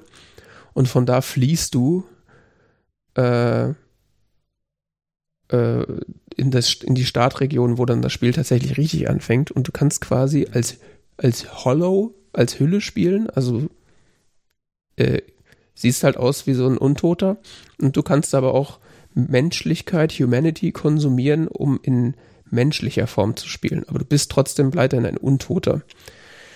Und das hat irgendwie spielmechanisch irgendwelche Auswirkungen, die ich noch nicht ganz durchblicke. Da habe ich mich noch nicht so richtig mit beschäftigt. Und das Schöne ist, es macht auch, ist auch erstmal egal. Es ist so, du kannst das Spiel spielen, ohne jetzt direkt in die Tiefe einzusteigen. Und ja, hat halt so, in, in Demon's Souls warst du ja in diesem Nexus, von dem du dich quasi in die jeweiligen Level gehen konntest. Und äh, Dark Souls ist halt so eine sich langziehende Welt, durch die du laufen kannst. Ähm, und es gibt halt immer diese Bonfires, an denen du dann rasten kannst und da sozusagen zwischenspeichern kannst. Und äh, du musst es halt im Idealfall, wenn du dann irgendwo hingehst, ver versuchst du dann zum nächsten Bonfire zu kommen, ohne zu sterben.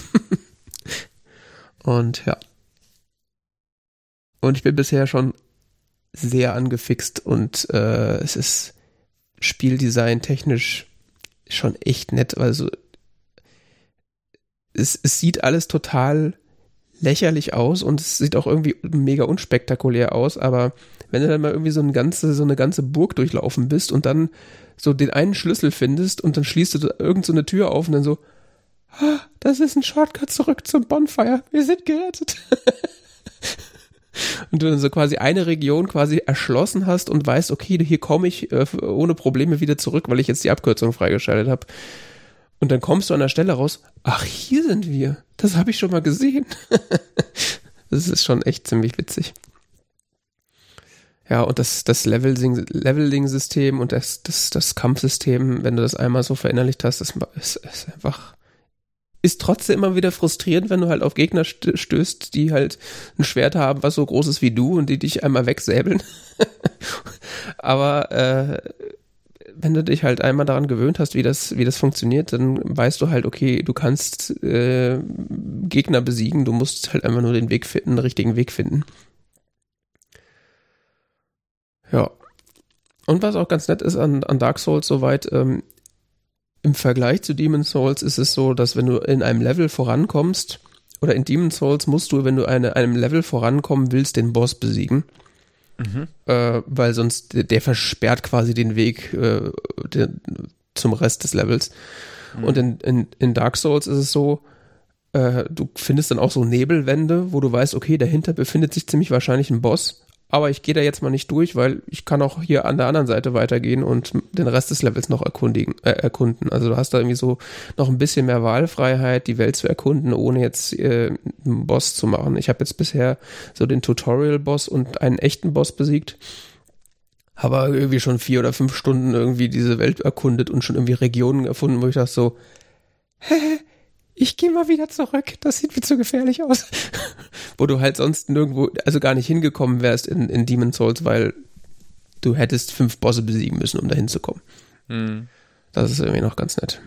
Was auf der einen Seite halt äh, mehr Freiheiten gibt, auf der anderen Seite ist es natürlich auch ziemlich verwirrend, weil, oh Gott, wo bin ich hier gelandet? Vor allen Dingen, es gibt ja keine Karte, das ist ja alles dein Kopf, wo du, also musst du ja merken, wo du hingelaufen bist. Du findest natürlich den Weg wieder zurück, weil es gibt nicht so viele Abzweigungen, aber ähm, das ist schon, am Ende hast du halt so eine Karte in deinem Hirn eingebrannt, weil du, du kennst dich dann, bist auch den Weg im Zweifelsfall schon fünfmal gelaufen, weil du schon so oft gestorben bist. Aber es ist irgendwie, äh, ja, bietet mehr, mehr Optionen, heißt aber auch mehr Verwirrung. ja. Scheint dich sehr zu begeistern. Ja. Die Spielreihe. H hätte ich auch wirklich nicht gedacht. Also ich habe Demon's Souls hauptsächlich angefangen, weil sie sah halt mega geil aus. So von der Optik und vom, von dem, was man so in den Trailern gesehen hat. Und dann halt diese ganze Fanbase, die da, die da sitzt und sagt, oh, das Beste seit geschnitten Brot. Und am Anfang war es sehr frustrierend und dann irgendwann ging's und äh, zum Schluss fand ich es ziemlich, ziemlich nett. Ja, hätte ich auch nicht gedacht, dass mich das so, so fesselt, aber also kann man schon machen. Und vor allen Dingen Dark Souls äh, kann ja nur wirklich jeder spielen. Also das kann man ja mittlerweile auf der Switch spielen. Echt? Ja, das ist irgendwie vor ein paar Wochen oft für die Switch rausgekommen. Ich meine, das ist ein Spiel von 2012. Das läuft wahrscheinlich auf dem Toaster. Mit. ich kriege überhaupt nicht mit, was für die Switch rauskommt. Also.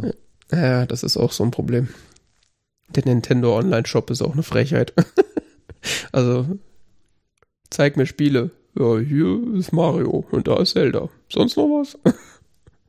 Gibt's was anderes? Was ist denn im Angebot? Ja, hier ist so ein Schrottspiel für 99 Cent. Ja, geil. Irgendwie der Poker-Simulator mit halbnackten Frauen. Aha, cool. Kann man das online sehen, so im Web sehen, meine ich? Den Nintendo Online-Shop, ja, ja. Gehst auf Neu nintendo.de. Neujahrsaktion. Oh. Die Seite responsiv? Ah ja, doch. Das ist War gerade sehr komisch. ja, war gerade komisch. Ja, ich weiß nicht, ich find's immer so unheimlich, mir Spiele in so einem Shop zu kaufen. Ja.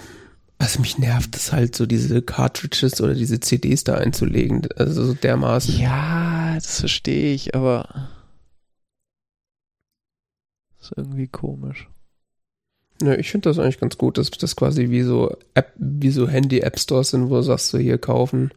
Vor allen Dingen, wenn das halt ein Spiel ist, was halt, wo du weißt, äh, ja, das spielst jetzt auf dieser Plattform und das musst du nicht weiterverkaufen, weil es 20 Euro gekostet hat.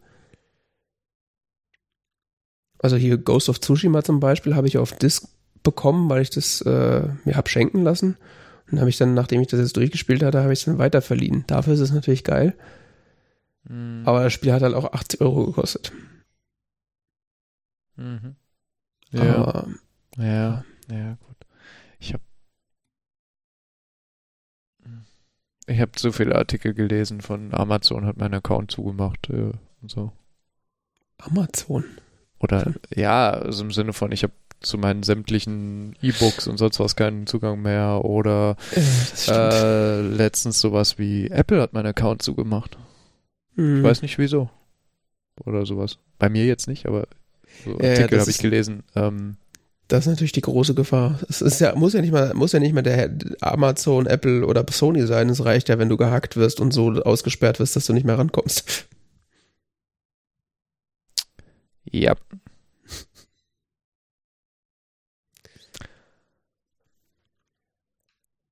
Gut. Dann haben wir jetzt alle wieder gute Laune. Haben wir? nach dem, ja, nach den Gedanken. Ähm, ja, ich weiß es nicht. Wie gesagt, ich, ich keine Ahnung. Ich blick da nicht so durch mit bei Nintendo. Nee, ich krieg das auch ehrlich gesagt nur mit, wenn ich dann irgendwie, also ich gucke halt so ein, zwei Spielemagazine auf YouTube, die dann halt immer sagen, okay, hier gibt's irgendwie neue Spiele und was ist denn gerade neu und interessant. Gibt's momentan für 39,99 Mhm. Dark Souls Remastered. Ja. Bin nur ich das oder finde ich das so, kommt mir so teuer vor? Also für Nintendo-Verhältnisse ist das sportbillig. Äh, aber ja. Den Steam Key kriege ich für 15. Ja. Nee, die, äh, also gerade mit den, mit den äh, Online-Shops äh, nehmen die dich da schon ordentlich äh, aus. Und, und Dark Souls verkauft sich halt auch immer noch wie geschnitten Brot. Also ich bin im Subreddit drin, wo nach wie vor Leute irgendwie täglich reinschreiben, oh, ich habe jetzt das erste Mal Dark Souls oder Demon Souls gespielt, bla bla. Also ich glaube, das ist immer noch, ich glaube, die können den Preis einfach verlangen und das wird immer noch gekauft, wie blöde. Weil halt diese Community auch wahrscheinlich so vokal ist, ich weiß es nicht. Oder die Fan, es gibt halt eine starke Fanbase anscheinend. Mhm.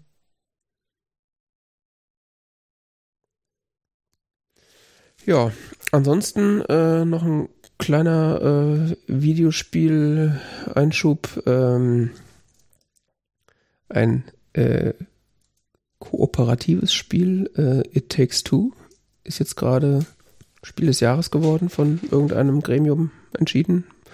Ähm, Habe ich mit meiner Freundin auf der Playstation gespielt, ist ein äh, ja, wie gesagt, kooperatives Spiel kannst du, also kannst es ausschließlich zu zweit spielen, glaube ich. Beziehungsweise ich glaube, du kannst es auch, dass der, also es gibt zwei Spielfiguren, die zu jeder Zeit existent sind. Und ich glaube, du kannst es auch so spielen, dass der Computer die eine dieser Figuren übernimmt. Ich bin aber nicht sicher. Ich dachte, man kann das wirklich nur zu zweit spielen. Ja, ich habe es nicht ausprobiert, aber alles andere macht auch keinen Sinn. Also man kann es online zu zweit spielen oder halt an einer Konsole. Ähm, ja, die Story im Spiel ist so ein bisschen schmalzig äh, und aufgeladen. Ähm, es geht halt darum, dass irgendwie äh, die Eltern eines kleinen Kindes äh, dem der der dem kleinen Kind mitteilen, dass sie sich irgendwie scheiden lassen wollen. Und das Kind ist dann halt entsprechend traurig und wünscht sich, dass äh, die Eltern doch zusammenbleiben und dass sie ihre Probleme irgendwie in den Griff bekommen und ähm, äh, wünscht sich das irgendwie so sehr, bla bla bla. Äh, die Eltern werden dann in äh, verwandeln sich nicht in Puppen, aber sie werden ihre, ihre die Eltern wachen in Puppenform irgendwann äh, in, in Spielpuppenform auf im Kinderzimmer der der Tochter, glaube ich, und sind dann vor der Aufgabe äh, gestellt, quasi ähm, ihre menschliche Gestalt wieder zu erlangen.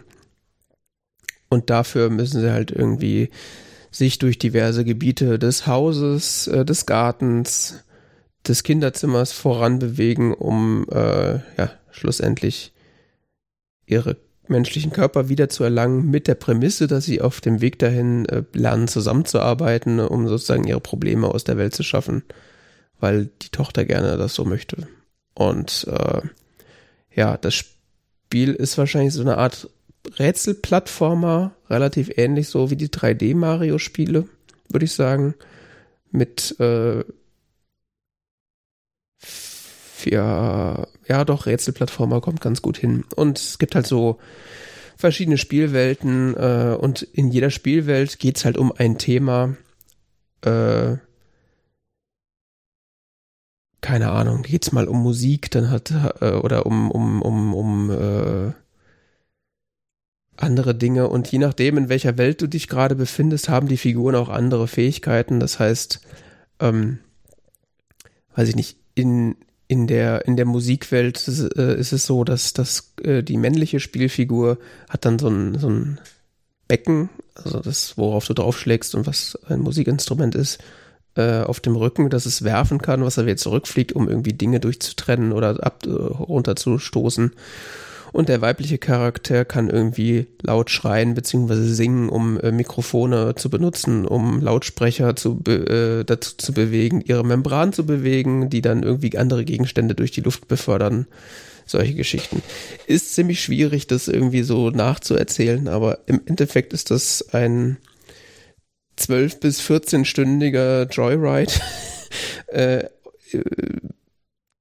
das dich vor Jump'n'Run und, und auch äh, ja, Physikrätsel äh, in, in dem du Physikrätsel lösen musst, die teilweise relativ knackig sind, aber nie unfair und ähm, ist halt super abwechslungsreich, weil sobald du dann quasi in einem Level so eine 20 Minuten, halbe Stunde drin warst und das durch hast, geht's auch schon direkt ins nächste Level, wo du plötzlich ganz andere Fähigkeiten hast und ganz andere äh, Sachen machen musst. Also es geht hin von zwischendurch so 2D Jump'n'Run-Einlagen. Also es ist total super abwechslungsreich und das Einzige, was mich, was mich das sozusagen von abgehalten hat, ist so in einem Rutsch durchzuspielen, ist einfach, dass ich nach zwei Stunden meistens irgendwie so komplett platt bin, weil es einfach so, ja, es ist halt kognitiv anstrengend, weil halt Rätsel und Jump'n'Run und miteinander reden, weil man halt wirklich äh, dafür sorgen muss, dass der andere gerade in dem Moment, wo du irgendwo drauf springst, irgendeinen Knopf drückt oder irgendwas macht, äh, um halt da durchzukommen. Aber äh, so wird an keiner Stelle langweilig. Also das war schon echt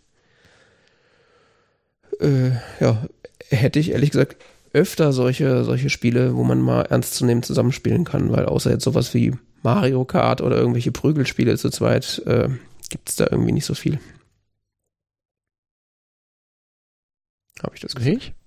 Weiß ich nicht. Kennst du gute Koop-Spiele für zwei Leute vor einer Konsole, die man so spielen kann?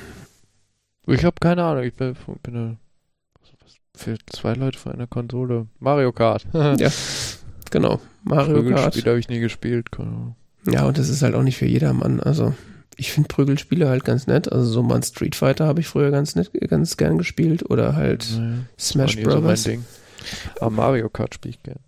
Ähm, ja, und ich habe mal vor, vor gefühlten 20 Jahren habe ich den Half-Life-Mod Sven Corp oder sowas heißt der, hieß der, ähm, online gespielt. Mhm. Das war lustig. Aber ansonsten bin ich da völlig uninformiert. Ja, der, der Fokus sollte halt irgendwie, finde ich, auf Koop liegen und nicht auf äh, gegeneinander, weil dann wird's halt immer, oder ist es halt immer, gerade wenn man halt verschiedene Skill-Level hat, relativ schwierig. Also gerade bei so Prügelspielen oder auch bei, jetzt gut, bei Mario Kart ist es, ist es sehr, sehr gut gebalanced. Wenn einer nicht so gut ist wie der andere, gibt es ja so dieses Rubberbanding, dass, dass äh, auch die Spieler, die hinten mitfahren, nicht den Anschluss verlieren und so. Aber ähm, ja, wenn du halt Smash Brothers oder sowas gegeneinander spielst und einer das noch nie gespielt hat, ist es halt für den, der es kann, super langweilig und für den anderen super frustrierend. Und äh, das gilt halt auch bei jedem Sportspiel so. Also ich kann halt auch nicht sagen, okay, spielen wir jetzt mal zusammen irgendwie Pro Evolution Soccer, was ich irgendwie seitdem ich 15 bin regelmäßig gespielt habe, gegen einen, der sich nicht für Fußball interessiert und das noch nie gespielt hat, ist halt völlig hoffnungslos. Und das ist halt äh, da ist der Verschied, ist der unterschiedliche Skill-Level zwar auch spürbar, aber du kannst dir halt gegenseitig weiterhelfen und ähm, es ist halt so ausgelegt, dass halt auch wahrscheinlich Leute, die noch nie richtig Computerspiele gespielt haben, da irgendwie mit klarkommen. Ist halt dann, klar, ein Einstieg, aber irgendwann weißt du halt, wie das mit dem Laufen und Springen funktioniert und dann noch irgendwie eine andere Taste drücken, um irgendwas zu aktivieren. Ist auf jeden Fall für unterschiedlich äh, verteiltes Skill-Level äh, gut ausgelegt und das äh, davon gibt's finde ich relativ wenig. Oder mir ist nichts bekannt, also da bin ich auch offen für Vorschläge aus der Richtung. Ich habe gerade mal aus Neugier geguckt, es gibt tatsächlich immer noch Server für Sven Korop. Tja. Oh Mann, das ist wirklich fast 20 Jahre her. Klar. Ich meine, guck dir Minecraft an. Das ist zwar nicht so alt, aber. Ah, das ist ein Half-Life 1 Mod. Ja. Schön. Ähm, falls man wirklich mal was völlig Beknacktes sucht, das kann ich sehr empfehlen. Spielt ihr Half-Life 1? Nein, diesen Mod, also nicht Half-Life 1, aber diesen, diesen Mod, äh, wo du als Gruppe ähm, so teilweise völlig, also es ist immer in, mit Half-Life Monstern, mit Half-Life Grafik und sonst was so und mit auch äh, so Waffen, die, die aus Half-Life inspiriert sind und ähm, oder der direkt aus dem Spiel stammen. Und äh, es war sehr viel Scripting, wie man es damals genannt hat, im Spiel. Also nicht, es, nicht so einfach nur eine Karte und Deathmatch oder so, sondern dass, dass so richtig so jede Karte, die du da gespielt hast, so richtig so eine Story durchgeht, quasi. Mhm. Die, die, Karte so eine Story erzählt. Das war für die Zeit schon relativ ungewöhnlich. Ähm, ja, ah, das ist gerade so völlig aus dem Kontext. Takes Two. Ich habe gerade, wenn du geredet hast, mal geguckt. It Takes Two kann man auch alleine spielen. Es gibt ein Online-Matchmaking. Also du spielst es dann nicht de facto alleine, aber ähm, du äh, musst niemanden zwingend kennen. Ach so, ja, ja, das, das war, das wusste ich, äh, dass du das online spielen kannst, ja. Aber so ganz alleine Modus gibt es nicht. Ja, macht auch keinen Sinn, weil du wirklich dich ja mit dem Gegenüber absprechen musst in irgendeiner Form. Oder zumindest, also du kannst ja nicht mit dem Computer spielen, der kann dir ja nicht. Also das würde mich interessieren, ob man quasi eine AI so trainieren kann, dass sie dir quasi dann so Hinweise gibt, okay, wir machen das so und so. Zumal es viele Rätsel kannst du auch, glaube ich, auf unterschiedliche Weise lösen. Von daher, ja. Ja, ist auf jeden Fall sehr kreativ und äh, hat mich auch sehr an die äh, ja, so Puppenspieler-Welten erinnert. So mhm. habe ich eine Bachelorarbeit drüber geschrieben. Habe ich schon wieder vergessen. Ja, egal. viele, viele Elemente also aus, aus der, aus so äh, der schwarzen Romantik, so Traumwelten, Kinderzimmer. Da hat man schon gemerkt, dass die Leute, die das gemacht haben, äh, mit der Materie vertraut sind. cool. Ja. Und du hast neben Filmen auch noch Serien geschaut. auch das noch. Ja, oh, ähm, ich habe gesehen Around the World in 80 Days. In Deutschland äh, momentan beim ZDF zu sehen.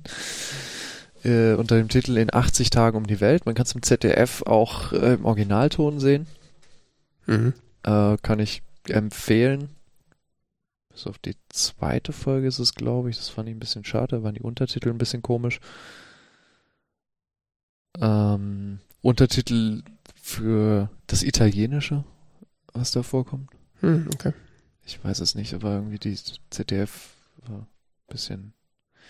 Waren nur die wichtigsten Sätze irgendwie untertitelt. Das war ein bisschen schade, weil man manche Sachen dann nicht verstanden hat. Ähm, keine Ahnung, ob das ein Fehler war, technischerseits in dem Fall, aber nichtsdestotrotz, worauf ich hinaus will, man kann es in beiden Sprachen sehen momentan beim ZDF.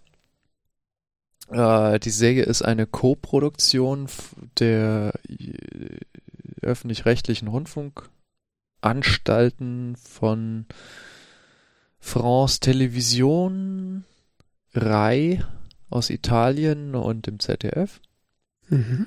Zusammen unter dem Titel der European Alliance. Mhm. Ähm, die Hauptrolle spielt David Tennant. Mhm. Mit einer der Gründe, warum ich das gesehen habe überhaupt. Da wird einiges klar, ja. äh, ich, ich sah das als so, keine Ahnung, ZDF-Mediathek irgendwas gesucht und das ploppte da auf und dann irgendwann ich das größer gemacht. Das Gesicht kenne ich doch. so, das, das äh, so mal genauer angeguckt und es sah irgendwie ganz nett aus. Ich weiß es nicht so. Ich, ich fand's ganz ansprechend, so als nette zwischen den Jahren unter der Unterhaltung. Ähm, äh, es erzählt die Geschichte des, dieses Jules Verne-Romans mhm. um die Welt in 80 Tagen. Ähm, David Tennant spielt die Hauptrolle des äh, Phileas Fogg. Mhm. Ähm, das ist ein britischer, wie soll man sagen, Aristokrat oder zumindest vermögender Privatier, ähm, der einen Großteil seines Lebens damit verbracht hat, in einem Gentleman's Club abzuhängen. Okay. Und hat, er, hat er mit seinen Händen gearbeitet? Ja, eben nicht. Also, nie wirklich gearbeitet hat, relativ gebildet ist anscheinend, wirklich sehr gut gebildet und äh, äh, sehr informiert anscheinend über die Welt, aber nie so wirklich rausgekommen ist aus London. Mhm.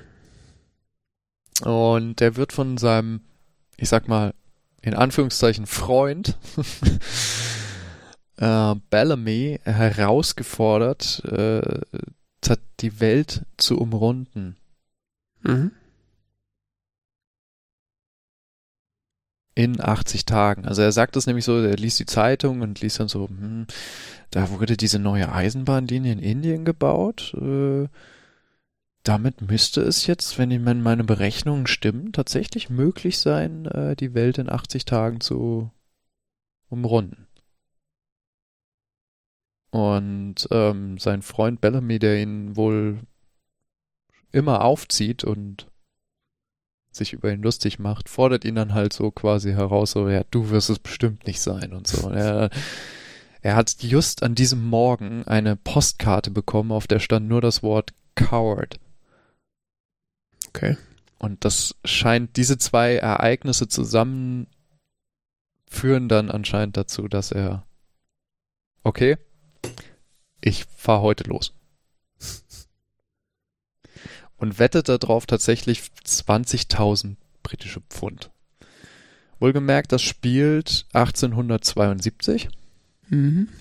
20.000 Pfund ist sehr, sehr viel Geld zu dieser Zeit. Ähm, er verwettet darauf also einen wirklich erheblichen Betrag.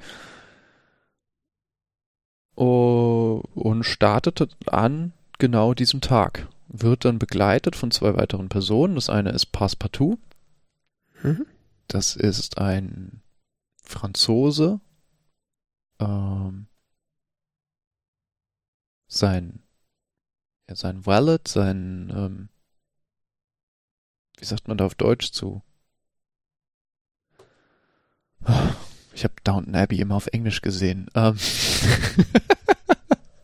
Nein, sein, sein, äh, persönlicher äh, Diener. Butler? Ja, ein Butler ist nochmal eine ganz besondere Position, aber weißt du, jemand, der sich so um die persönlichen Klamotten, persönlichen Angelegenheiten, hm. äh, äh, persönlichen Dinge kümmert und dir deine Klamotten hinterher trägt und dir beim Ankleiden hilft und so. Und, äh, ja. Persönlicher Sklave mit schlechter Bezahlung ja, sozusagen ähm, Passepartout und das andere ist die Abigail Fortescue, später genannt Abigail Fix, die Tochter von einem anderen Freund von ihm, die ihn quasi begleiten möchte als Reporterin. Mhm. Und äh, diese drei äh, werden dann so im Laufe der Serie zu so einer Gruppe, die halt da, da um die Welt reist und vor gewissen, quasi in jeder Folge vor neuen Problemen steht und die gemeinsam löst äh, auf unterschiedlichste Arten und Weisen. Das ist so ein bisschen, ja, so eine Abenteuerserie. Mhm. Und wurde äh, verglichen mit, äh, ich glaube, in der Taz war es, wenn ich mich richtig erinnere, äh, mit den Advents-Vierteilern von, vom ZDF. Ich weiß nicht, ob dir was das, ob dir das was sagt. Das ZDF war so in den 70er, 80er Jahren sehr berühmt für äh, große Medienproduktionen, die dann Advents-Vierteiler genannt wurden. Äh, oder Abenteuer-Vierteiler. Das sind 16 Fernsehverfilmungen, sehe ich gerade, zwischen 1964 und 1983 produziert, also lag ich gar nicht mal so schlecht. Mhm. Mit 70er, 80er Jahre. Das sind so Sachen wie Der Seewolf entstanden oder so. Das sind ganz berühmte Verfilmungen. Die haben wir auch auf DVD oder Die Schatzinsel oder Tom Sawyers Huckleberry Finns Abenteuer. und noch so ein paar berühmte Roma Abenteuerromane oder so wurden halt damals verfilmt in so großen Vierteilern. Also Vierteil, wirklich vier Filme, viermal mhm. Filmlänge und dann eben ausgestrahlt bis, bis Weihnachten über, über den Advent. Mhm. Dass die Kinder jeden Sonntag was zu gucken hatten. Ne? Ja, ja. Und so ein bisschen in diesem Geist ist das, finde ich, auch tatsächlich ähm, Around the World in 80 Days. Weil es ist nicht so, es ist nicht so richtig Kinoqualität, das sind schon so es ist nicht so wie so moderne Netflix-Serie oder so. Du merkst schon, das sind, das sind Kulissen. Das ist nicht, da ist nicht so viel Kohle dahinter. Die hatten schon offensichtlich genug Geld, um an ein paar exklusive Orte zu fahren. Aber manche Sachen siehst du halt, das ist halt Fernsehproduktion. Das ist ein bisschen so wie Doctor Who. Mhm. Daran hat es mich tatsächlich sehr erinnert, so von mhm. der Produktionsqualität und äh, ja, das Drehbuch ist teilweise so pff, ein bisschen hölzern an Stellen, teilweise aber auch sehr sympathisch, finde ich. Mhm. Und die Schauspielerei von den drei Hauptdarstellern fand ich einfach nur sehr, sehr gut. Das glaube ich. Also, bei David Tennant kannst du ja eigentlich nie was falsch machen. Also David Tennant sind das, das ist Ibrahim Koma, heißt der äh, Schauspieler von Passepartout, der ist auch selber Franzose und die Abig Abigail Fortescue wird gespielt von der deutschen Leonie Benesch, mhm. ähm, die relativ gut Englisch spricht. Also man hört so ein, finde ich, bilde mir ein, so einen leichten Akzent zu hören. Aber es schwankt. Äh, es, ist, es, klingt so ein bisschen, die Vokal, es klingt nicht so richtig britisch, finde ich. Aber es ist, äh, Englisch, Englisch. Mhm. Vom, vom ähm, Akzent. Äh, was ich schon beeindruckend genug fand.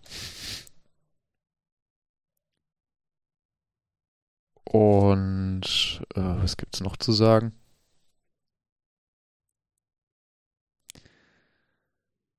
Ja, es ist so eine Abenteuerserie. Es ist da, finde ich, in dem Sinne auch im Geiste Jules Verne aber es ist nicht Jules Verne.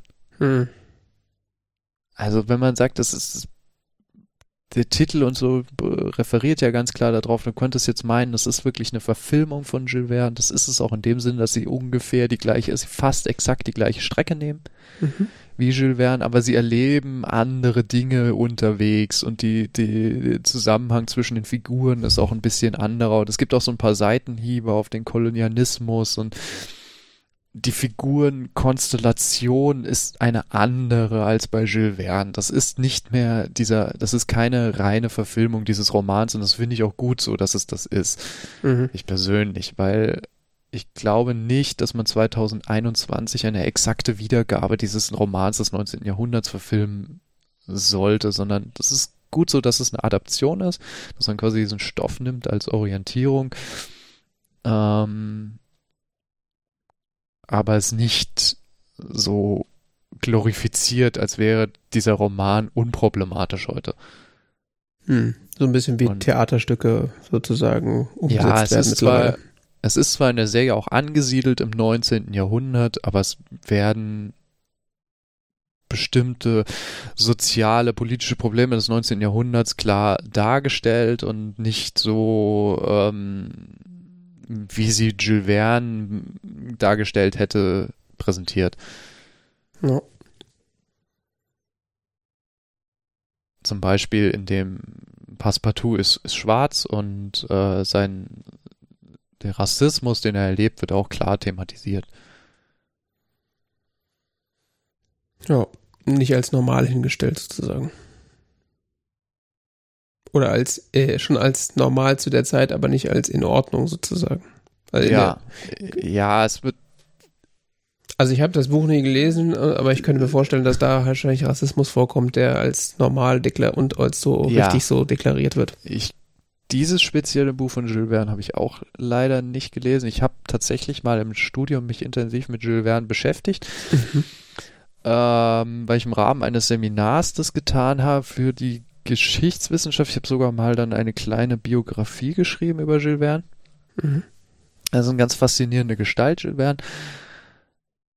Ähm, aber es ist halt ein, ein Mensch des 19. Jahrhunderts und mit äh, einem Blick auf die Welt des 19. Jahrhunderts. Und dieses, dieses, dieser Roman ist in diesem Sinne auch ähm, problematisch genug, weil es eben ein Brite ist, der die Welt erobert, im Sinne von reist in 80 Tagen um die Welt. Das ist schon ein, ein kolonialistisches Denken das steckt da schon drin im, im, Sinne von, die Briten haben sich ihr Empire jetzt so groß und so mächtig gebaut, dass sie eben dazu in der Lage sind. Und das, es gibt da so großartige Szenen in Indien, wo dann äh, eine, eine, eine Inderin ihn, äh, den Phileas Fogg fragt, ja, und warum tun sie das?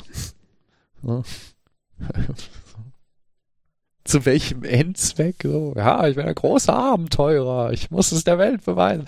Äh, warum? also bist du wirklich ein groß, es wird so dieses ganze äh, ganze Konzept von der große Abenteurer, der die der die Welt erobert und so ist so wird mhm. komplett mhm. so hinterfragt und dann auch dekonstruiert ist vielleicht das richtige Wort. Mhm und eine im Laufe der Folgen dann eine sehr persönliche Motivation eben bei Phileas Fogg herausgearbeitet und die ersetzt dann auch dieses komplette Ding vom der britische Edelmann, der die Wette dazu äh, gewinnen hat. Dieses, dieses ganze äh, Grundlagenmotivation wird ersetzt durch eine ganz andere Story und das wird halt so von Folge zu Folge mehr herausgearbeitet und auch in der Figurenkonstellation, in deren Konflikten ähm, zwischen Fogg, äh, Miss Fix und Passepartout dargestellt. Mhm. Und das fand ich insgesamt wirklich so als Abenteuerserie sehr sehenswert. Interessant. Da ist das ZDF aber nicht involviert, oder? Das ZDF war da Produzent. Wow. Also wie gesagt, drei oder Ah ja, stimmt, hat sie ja gesagt. Radio ja. Televisione Italiana, äh, France Television und ZDF. wenn man bedenkt, was uns so in den öffentlich-rechtlichen so qualitativ für Schrott produziert wird, gerade was so Fernseh- und Serienmäßig, äh, wenn man da so drauf schaut, ist man da direkt schon überrascht, wenn da es ist, es ist interessant, weil die Kritik zum Beispiel hat das teilweise komplett zerlegt. Also die haben gesagt, es wäre missglückt und es wäre, sie hätten Jules Verne missbraucht und, und, und das wäre so tragisch, weißt du, so im Sinne von, die hätten Dinge rausgenommen, die ganz wichtig wären und dafür andere reingesetzt, die überhaupt nicht reinpassen würden.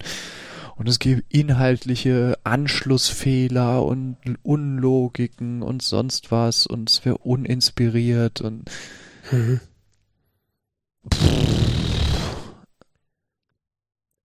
Ich weiß es nicht. Also ich finde das nicht, finde diese harsche Kritik nicht gerechtfertigt. Hm.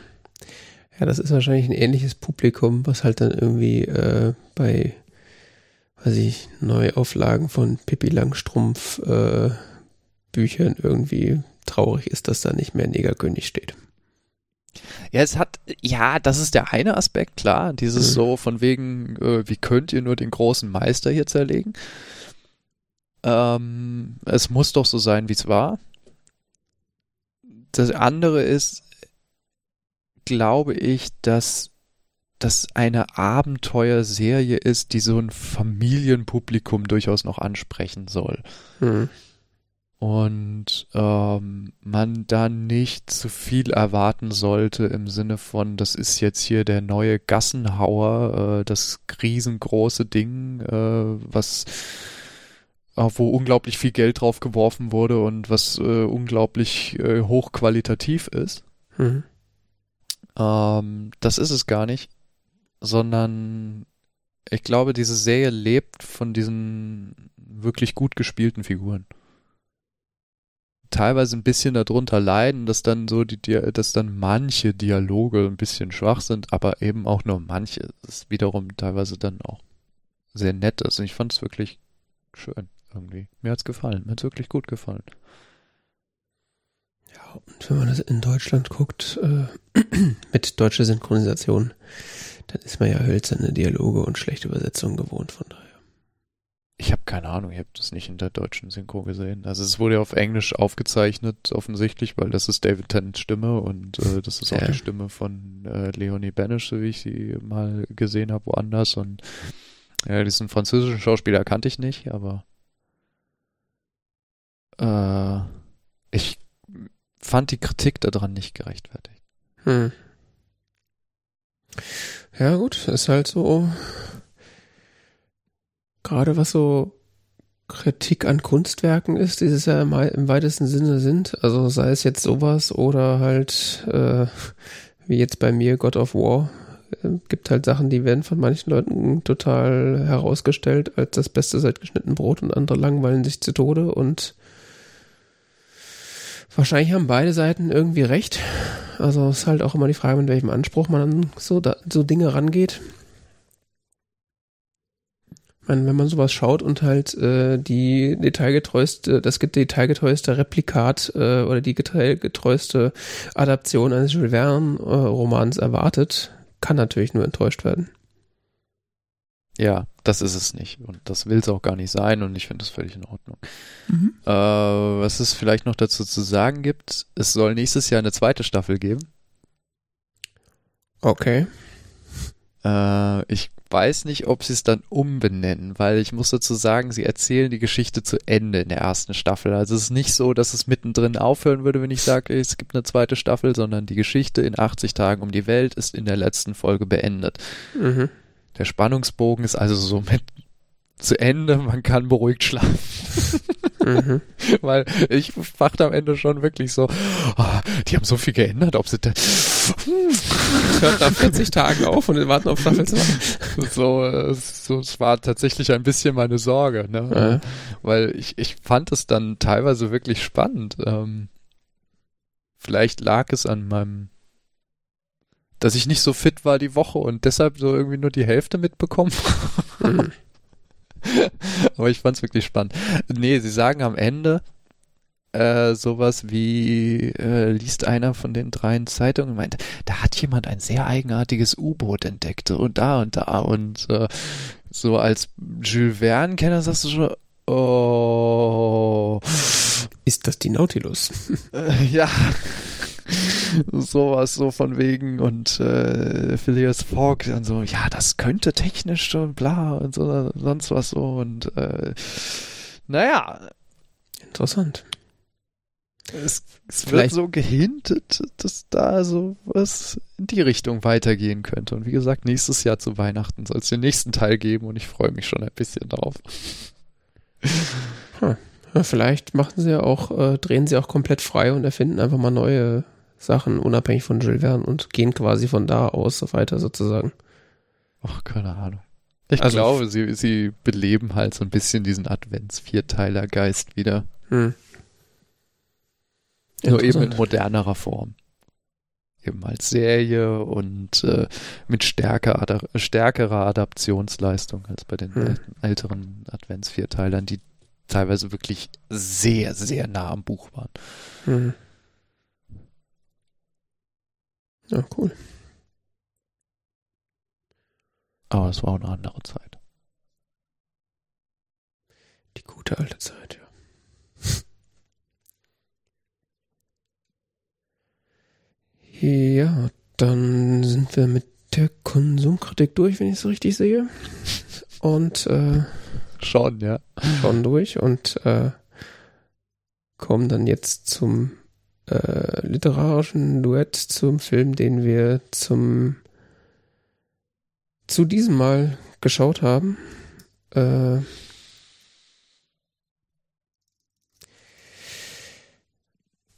und zwar haben wir äh, Portrait of a Lady on Fire geschaut, beziehungsweise ich habe äh, den Titel jetzt mal auf Deutsch in die Shownotes geschrieben, Porträt einer jungen Frau in Flammen, weil, wie mir äh, so ein bisschen durch die Lappen gegangen ist, ist das ein französischer Film. Also, Das ist dir durch die Lang Lappen gegangen. Ich weiß nicht, ich hatte das irgendwie verdrängt. Ich hatte den Trailer zwar auf Französisch gesehen, aber äh, und dann mit Untertiteln und habe dann aber irgendwie das nachträglich dann komplett wieder ausgeblendet und dachte so, oh, spielt er in Frankreich, aber die werden, keine Ahnung, vielleicht eine englische Produktion, weiß ich doch nicht.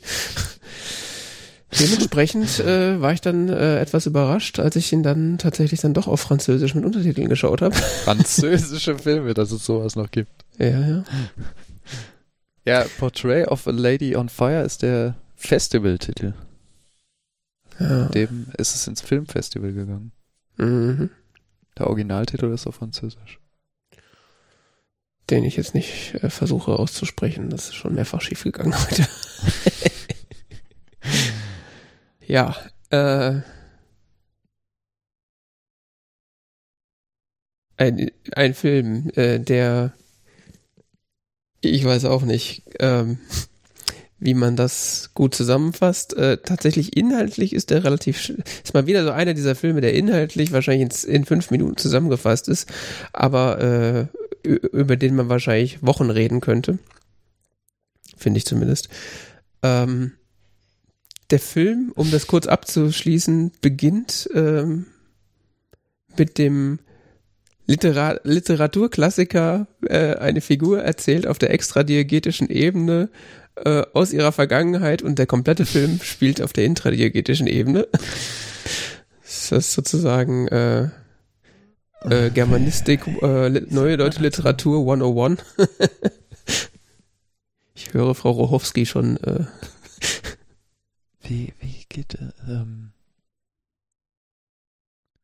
wie wird sowas ganz genannt? Rahmenerzählung, Binnenerzählung oder so? Genau, ja, ja. Das ist Ja. Äh, die- Rahmenerzählung äh, ist eine junge Künstlerin beziehungsweise ähm, Bild, heißt das Bilder? Nee, äh, Malerin Malerin, ja. ähm, namens Marianne, ähm, spielt Ende des 18. Jahrhunderts, äh, unterrichtet eine Malereiklasse, ein, einen Mal, gibt Malereiunterricht und wird von ihren äh, Schülerinnen gefragt, äh, nach einem Bild gefragt, was sich im Raum befindet, auf dem eine äh, Strandlandschaft mit einer Frau, in einem Brenn die in einem brennenden Kleid steht, zu sehen ist. Das Bild heißt eine Frau, äh, äh, Porträt einer Frau in Flammen. Ähm, und wird nach diesem Bild gefragt und äh, daraufhin beginnt Marianne äh, die Entstehungsgeschichte dieses Bildes zu erzählen. Also wir, wir tauchen quasi in das Bild ein, was ich sehr witzig finde. Also das, äh, der, der Film heißt wie das Bild und das Bild ist die Geschichte. Das ist einfach wunderbar. Das ist einfach, Ja. einfach der Knaller. Ja, Ja. und äh, die, Erzähl die Binnenerzählung, die sich daraufhin entspinnt, ist, äh, dass Marianne ähm, äh, zu einer Adelsfamilie gerufen wird und dort die ähm, Tochter malen soll, die zu verheiraten ist. Ähm, und mit Hilfe des Bildes, was sie malen soll, soll der in Mailand anwesende zukünftige Bräutigam sozusagen Werbematerial bekommen, äh, damit er der entsprechenden Heirat auch zustimmt. So Ja. so, so äh, sagen wir mal, makaber, wie ich das hier darstelle, äh, wird es zwar nicht gesagt, aber so ist es halt. ähm, Naja, diese Brutalität, die sich da drin ausdrückt, äh, die wird ja auch so dargestellt. Also im ähm, Sinne von, äh, das muss halt gemalt werden, damit die Tochter gut verkauft werden kann. Ne? Richtig. Ähm, die zu verheiratende heißt Eloise und ähm, ist äh, kommt aus dem Kloster, war also ursprünglich ja, da bin ich mir nicht sicher, ob sie dann Nonne war und quasi diesen oder Geistliche war und diesen Status wieder abgegeben hat. Auf jeden Fall äh, kommt sie daher, weil äh, ursprünglich ihre Schwester verheiratet werden sollte, die sich aber vermeintlich oder wahrscheinlich umgebracht hat, um diesem Schicksal zu entgehen. Ähm, das wird zumindest angedeutet. Ganz klar wird es äh, über den Film hinweg nicht.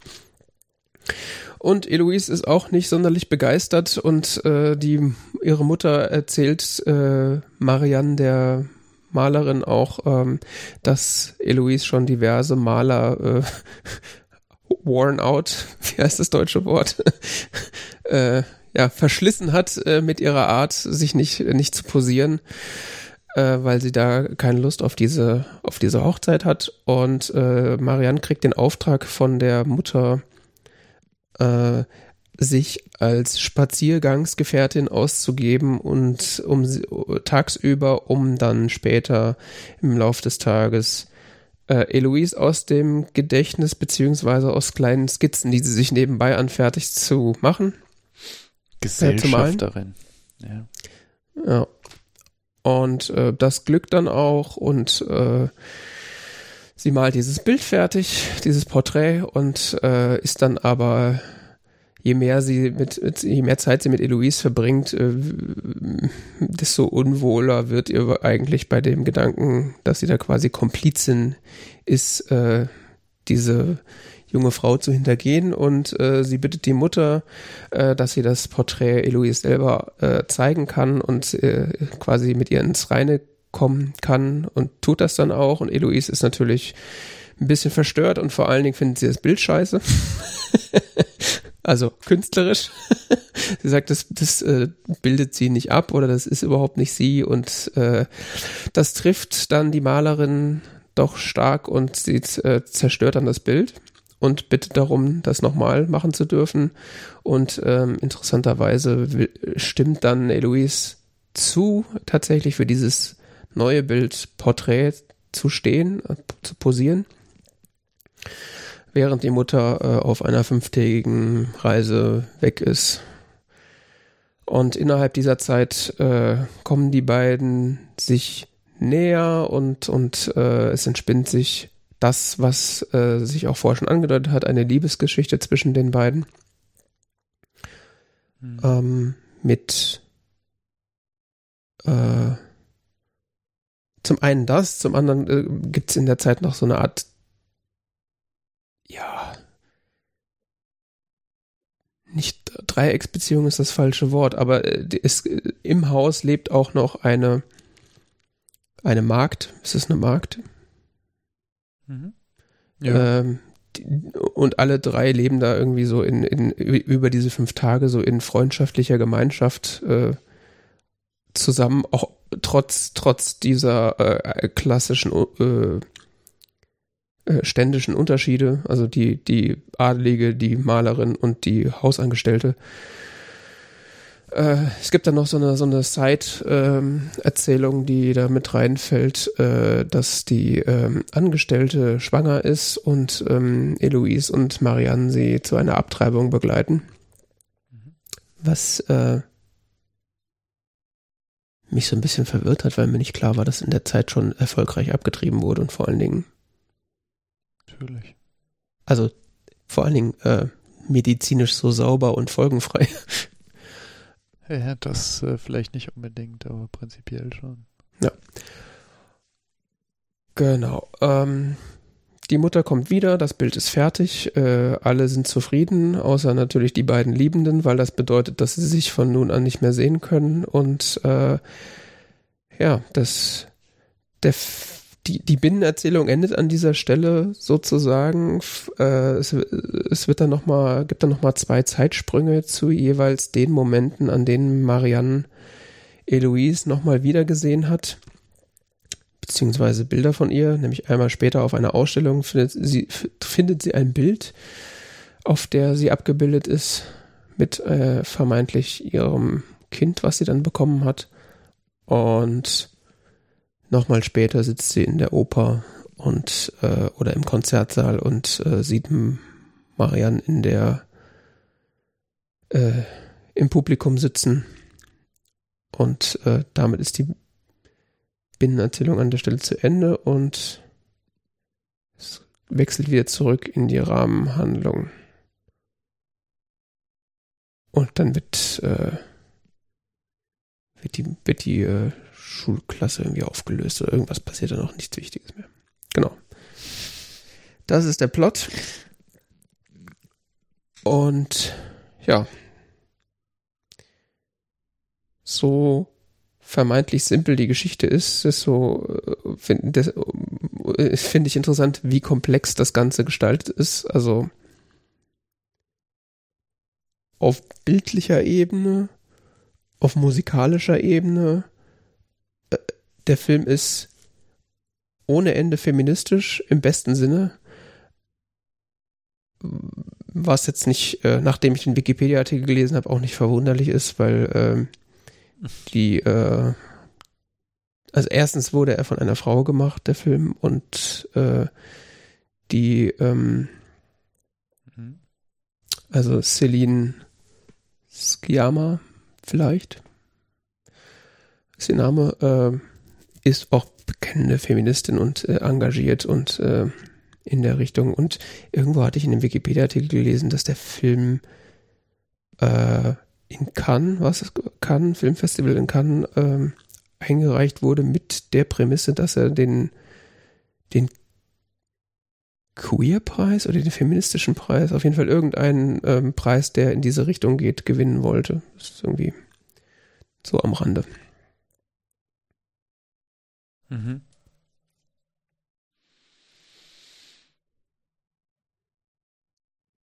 Tja, äh, ich weiß nicht. Keine Ahnung. Ich habe den Film gesehen und dann mich gefragt, ob wir so die Richtigen sind, um darüber zu reden. Aber warum nicht? Ähm. ich glaube, das ist wahrscheinlich äh, mit das Beste, was, was dem Film passieren kann, dass weiße Männer darüber reden, ohne, äh, also, ja, ja, um ihm eine Plattform zu bieten im Zweifelsfall. Oh, wie gütig. Ja. Ähm. White man do what white man do, ja. Oder so. Es, es ist faszinierend, also es ist, es ist irgendwie ein faszinierender Film und irgendwie viel Kino, ähm, hatte ich so das Gefühl. Mhm. Was Gefühl ist, was für mich hauptsächlich dadurch, da sich darin begründete, dass der Film so viel Stille zeigt und über so viel Bild arbeitet. Mhm. Ähm, ja, was, was mich, mich sehr beeindruckt hat, ist die, die Kameraarbeit in dem Film. Oh ja. Also der, der, wie diese Beziehungen zwischen Menschen dargestellt werden, es basiert sehr viel auf der bildlichen Ebene und es wird sehr viel gearbeitet über eine quasi filmische Darstellung von Blicken. Mhm. Deswegen war es ah. auch fast egal, in welcher Sprache man den Film guckt, weil das meiste kommt sowieso, wird sowieso durch die Blicke der Protagonisten ausgesagt, finde ich. Ja, die, die, die Dialoge sind ja relativ knapp, ne? Also, mhm. es gibt manchmal Szenen, die gehen fünf, zehn Minuten und es werden so zwei Sätze ausgetauscht. Also, mhm. Das ist schon, ähm, was äh, interessant ist, weil ich dann teilweise das Phänomen hatte, dass ich kurz nicht richtig hingeguckt habe oder es wurde was gesagt. Was, was, was, was, was, was hast du gesagt? Hm. Nochmal ja, zurück, hat, war das wichtig? ja, das hat dieses Problem ja. gemildert, was halt diese, was halt äh, Originalfilme oder, oder Filme in Sprachen, die man nicht spricht, wo man einen Untertitel mitlesen muss, äh, haben, dass man was verpasst. Äh, oder ja genau lesen muss. Das hat man da zwar auch manchmal, aber halt deutlich seltener, weil halt so viel über, über die Kamera gesagt wird und so wenig über Sprache. Der Film lief vor ein paar Wochen auf Arte. Mhm. Unter anderem in der deutschen Synchronisation. Mhm. Ähm, als ich zuletzt gesehen habe, gab es ihn nicht in der deutschen Synchronisation in der Mediathek. Es gab ihn gar nicht in der Mediathek. Er mhm. lief aber auf Arte. Ähm, ich habe die damals aufgenommen und habe da mal kurz reingeguckt. Ich fand sie nicht gut, die Synchronisation. Ich habe es mitten im Film mal verglichen. Mhm. Ähm, mag jetzt mein persönlicher Eindruck sein, aber die Darstellerinnen setzen in diese wenigen Worte, die sie teilweise sprechen, in Szenen sehr viel Gefühl rein und das, das hat die Synchronisation für mich nicht wiedergegeben. Ja, also auch ohne, dass ich irgendwie ansatzweise was von Französisch verstehe, äh, allein äh, wie gesprochen wird, Stimmfarbe, äh, Betonung, also dadurch, dass allein ich wie ja. geatmet wird teilweise. Ja, ja. Also ich meine, ich habe, äh, da, bin ich dann äh, so das bisschen Latein, was ich noch kann und und und die Wörter, die ich dann doch äh, gehört habe und die ich dann entziffern konnte, so auf, welche Wörter dann, dann ähm, äh, Gewicht gelegt wird und so. Das ist äh, will ich gar nicht wissen, wie die deutsche äh, Synchronisation das gehandelt hat. Ich bin ja sowieso auf großem Kriegsfuß mit deutscher Synchronisation, weil die meisten Schrott sind, zumindest in der Moderne. Aber hm. äh, ja. Ja, also, gut, es gibt sehr gute Synchro, es gibt aber auch äh, miese. Ähm, bei diesem Film fand ich sie nicht angebracht. Ich will sie gar nicht beurteilen, ist schlecht oder so. Ich fand sie nur nicht angebracht, weil ich die, die Originalton da sinnvoller fand, weil es auch gar nicht so sehr auf die Dialoge ankommt. Ja. Uh, der Film lebt meines Erachtens von seinen, seiner Visualität. Wie, wie soll man das nennen? Von seiner Bildsprache wahrscheinlich. Ja, Bildsprache ist das schöne Wort. Ähm, diese Natur fand ich auch sehr beeindruckend. Also wie diese dieser äh, Gegensatz, der immer wieder herausgestellt wurde aus dieser äh, doch relativ aggressiven, ähm, starken Atlantik-Natur da in der Bretagne. Mhm. Mit dem Meer, was da in die Brandung schlägt. Äh, mhm. Und dem sehr extrem ruhigen und geordneten ähm, Haus, in dem sie da leben, was ja unglaublich schlicht ist. Also es gibt ja quasi, die, die Kulisse hat ja fast keine Details im Haus oder so. Es, es, es, es sind die Figuren, die wir da sehen in diesem Haus, die tragen fast immer die gleichen Kleider, was jetzt zu erwarten ist, auch ehrlich gesagt, in historischer Perspektive, wenn man es mal als historischen Film begreifen möchte. Ähm, aber es gibt auch sonst in der Kulisse nichts, was einem großartig ablenken könnte von den Figuren. Es ist alles aufs absolut Wesentlichste zurückgesetzt. Es ist nicht so, das ist, da, da steht gefühlt nicht mal ein Kerzenleuchter zu viel rum oder so. Mhm.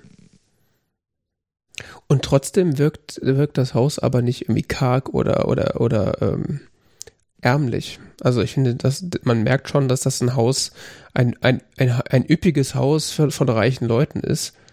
Und trotzdem ja, ist es. Äh, weil man ja auch gefühlt nur zwei Zimmer sieht, ne?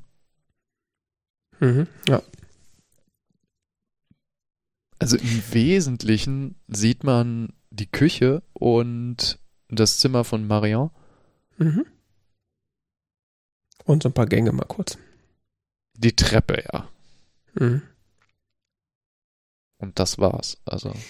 Ja, und die Tatsache, oder der, der Grund, warum man äh, nicht so viel sieht in dem Haus, ist, ist tatsächlich ja auch äh, durch die Belichtung äh, äh ja, geschuldet. genau, genau, genau. Das ist genau der Punkt. Das ist Belichtung. Das hatte ich mir auch aufgeschrieben. Be das ist ganz faszinierend gemacht. Also diese mit Spiel mit Licht und Schatten. Yep.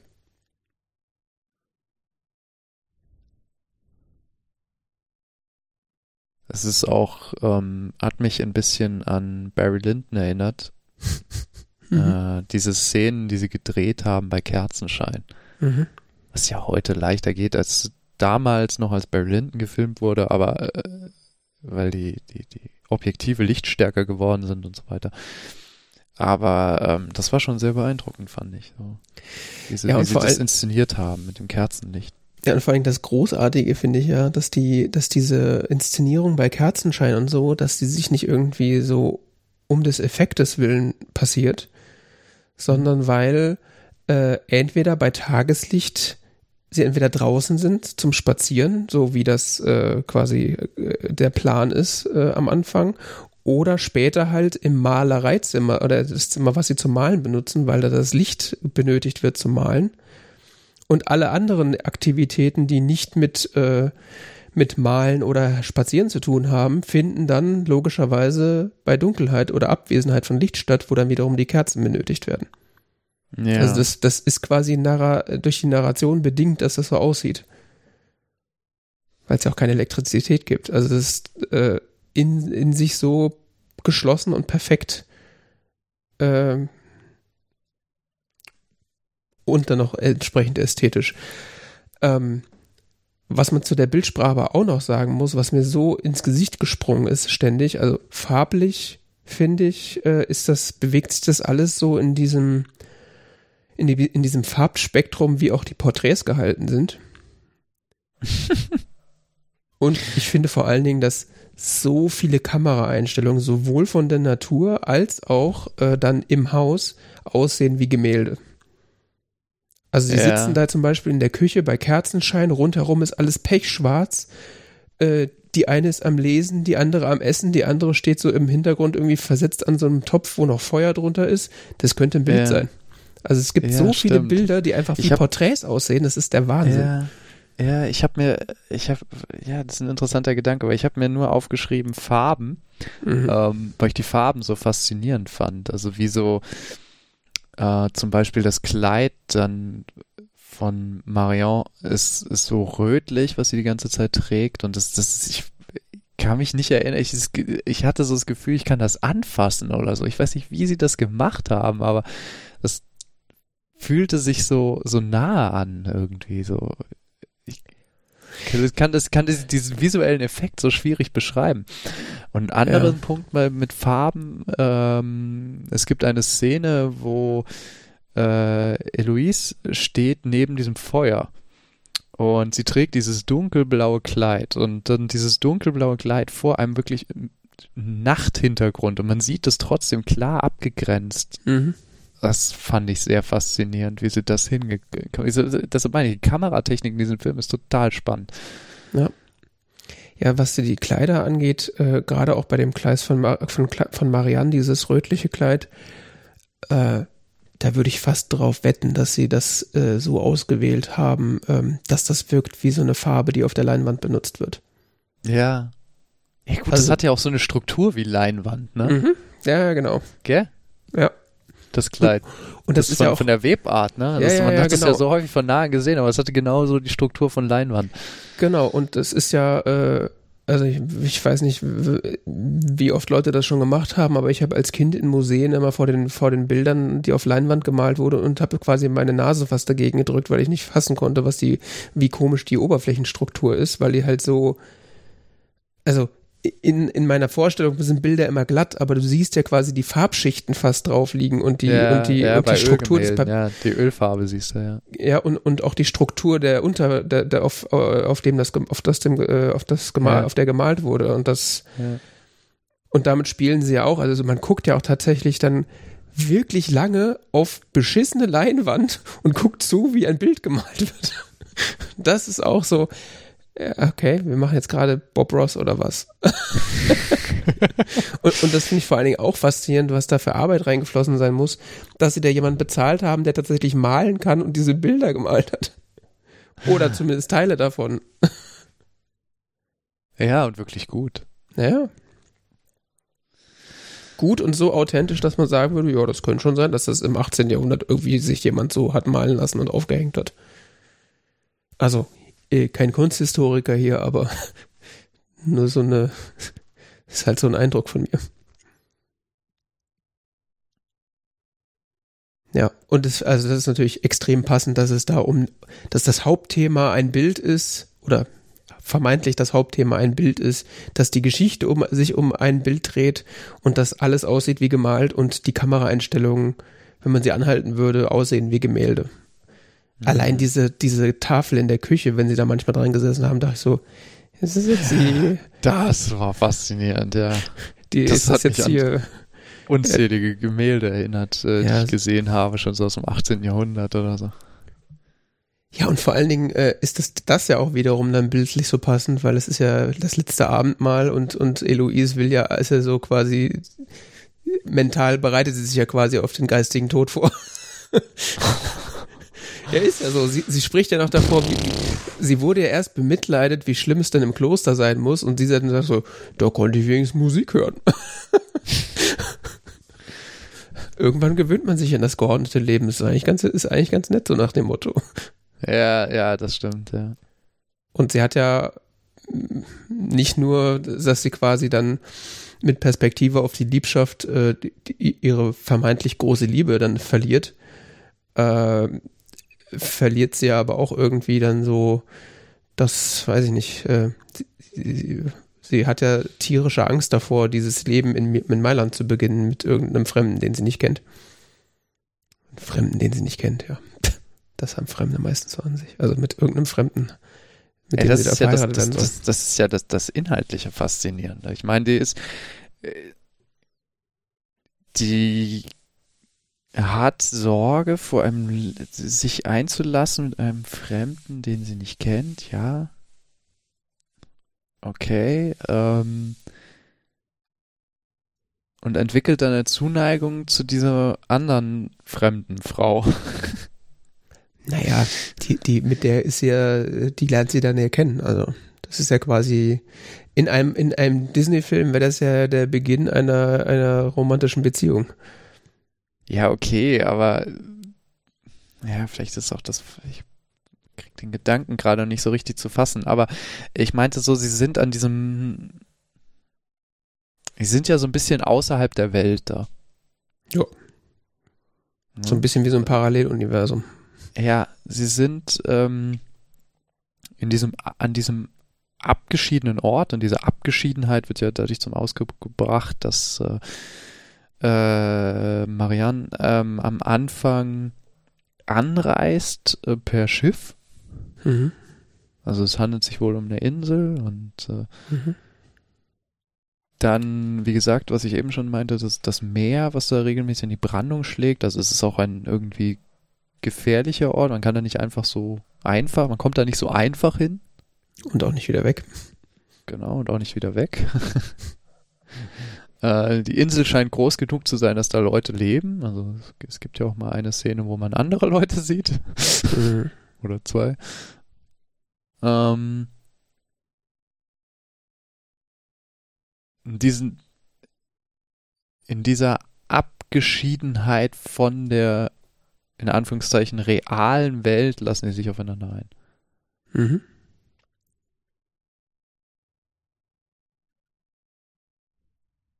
Das ist ein, das ist so ein Punkt, der, ich weiß ich nicht. Wie gesagt, ich krieg den Gedanken noch nicht so ganz zu fassen. Das ist, es ist so ihr, was hatte ich den, ihr selbstbestimmter Rückzugsort weil sie ja beide nicht so ganz selbstbestimmt in dieser Situation sind. Äh, die eine ist quasi gezwungen, dahin zu kommen, die andere ist äh, unter anderen Voraussetzungen dahin gekommen, als die sie dann da verbringt. Mhm. ähm, aber wir haben diesen Zeitpunkt im Film, als die Mutter abreist. Mhm. Und äh, nur noch diese drei Frauen, also die, die zwei Frauen und die, die Magd bleiben zurück und die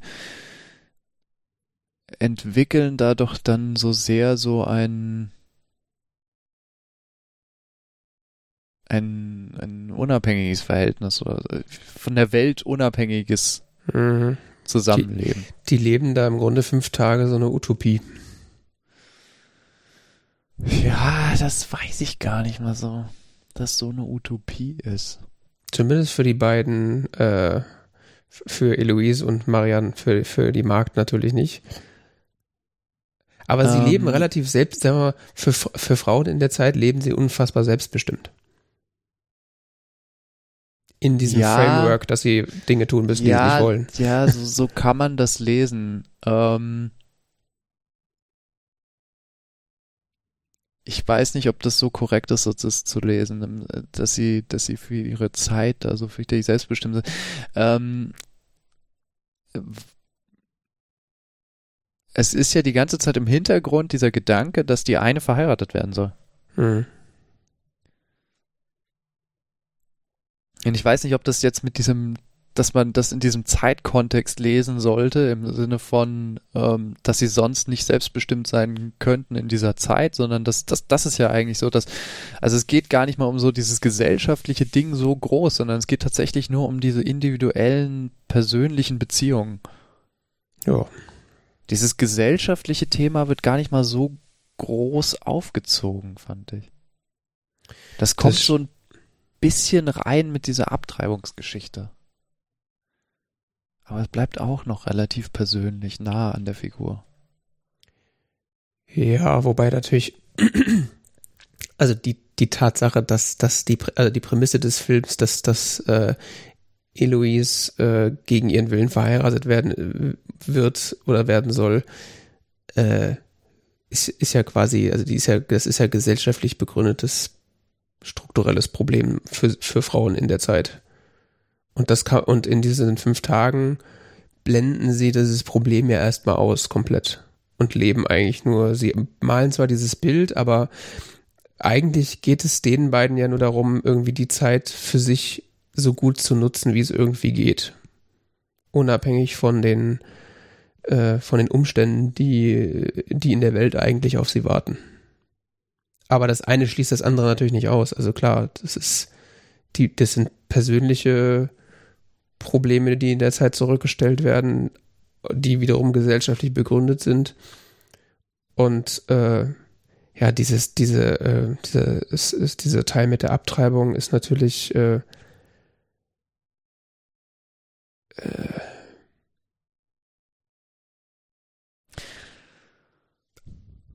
Ja. ich will, ich will nicht sagen, also Utopie ist wirklich das falsche Wort an der Stelle. Aber mit welcher Selbstverständlichkeit und mit welcher Normalität das da durchgeführt wird an der Stelle, äh, Hat dich das erschreckt, oder? Ja, gut.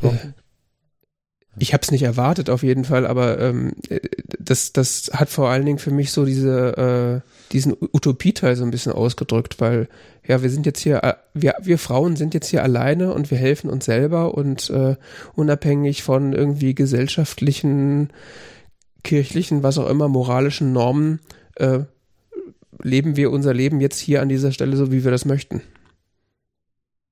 Das äh, ist vor allen Dingen da für mich so äh, mitgeschwungen.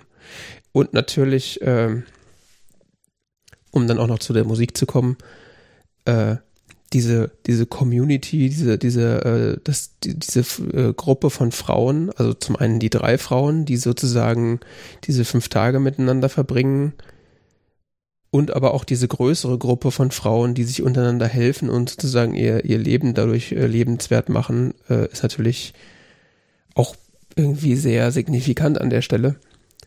Und äh, ich finde auch die Musik drückt das da an der Stelle aus. Also es gibt sowieso in dem Film ich, ich glaube gar keine Musik, außer so zwei, drei Sachen, die dann tatsächlich im Film als Musik stattfinden. Ähm, es gibt da einmal diesen Frauenchor an der, äh, äh, an der am Strand im, in der Nacht, wo die Frauen dann plötzlich anfangen zu singen, der mich auch so ein bisschen an so ein äh, Emanzipationsritual irgendwie erinnert. Also das ist so, das drückt für mich genau diesen Community-Gedanken der Frauen aus, äh, die da miteinander leben und sich gegenseitig helfen. Mhm. Weil es ist ja auch irgendwie so eine Art, da wird dann, da wird dann auch irgendwie erzählt, dass die eine sich da Drogen gekauft hat. Das ist ja irgendwie, da findet ja plötzlich Handel statt. Dafür ist, ist Gesellschaft, das ist irgendwie Kultur an der Stelle. Es ist wie, ist wie so eine Subkultur plötzlich, die da stattfindet. Ähm, ja. Das, äh, also Musik wird an der Stelle sehr punktuell vor allen Dingen benutzt und aber dann finde ich sehr ziel, zielgerichtet. Und das zweite Mal, ich meine, vielleicht müsste ich den Film noch, paar, noch mal gucken, aber das zweite Mal, wo ich mich daran erinnere, dass, dass überhaupt Musik vorgekommen ist, es war es auch extrem zielgerichtet. Und zwar das eine Mal war, als äh, Marianne Eloise am Cembalo äh, was vorgespielt hat, weil die ja nur, ich glaube, Orgelmusik äh, kannte. Ja. Der Und sie dann versucht, vier Jahreszeiten zu spielen. Genau, sie versucht, äh, ich, äh, wenn ich es richtig in Erinnerung habe, den einen Teil aus dem Sommer von Vivaldi vorzuspielen. Ja. Scheitert dann daran so ein bisschen. Ähm, und das wird dann wieder aufgegriffen, äh, als sie Marianne zum letzten Mal im Konzertsaal sieht, wo dann tatsächlich das Stück aufgeführt wird.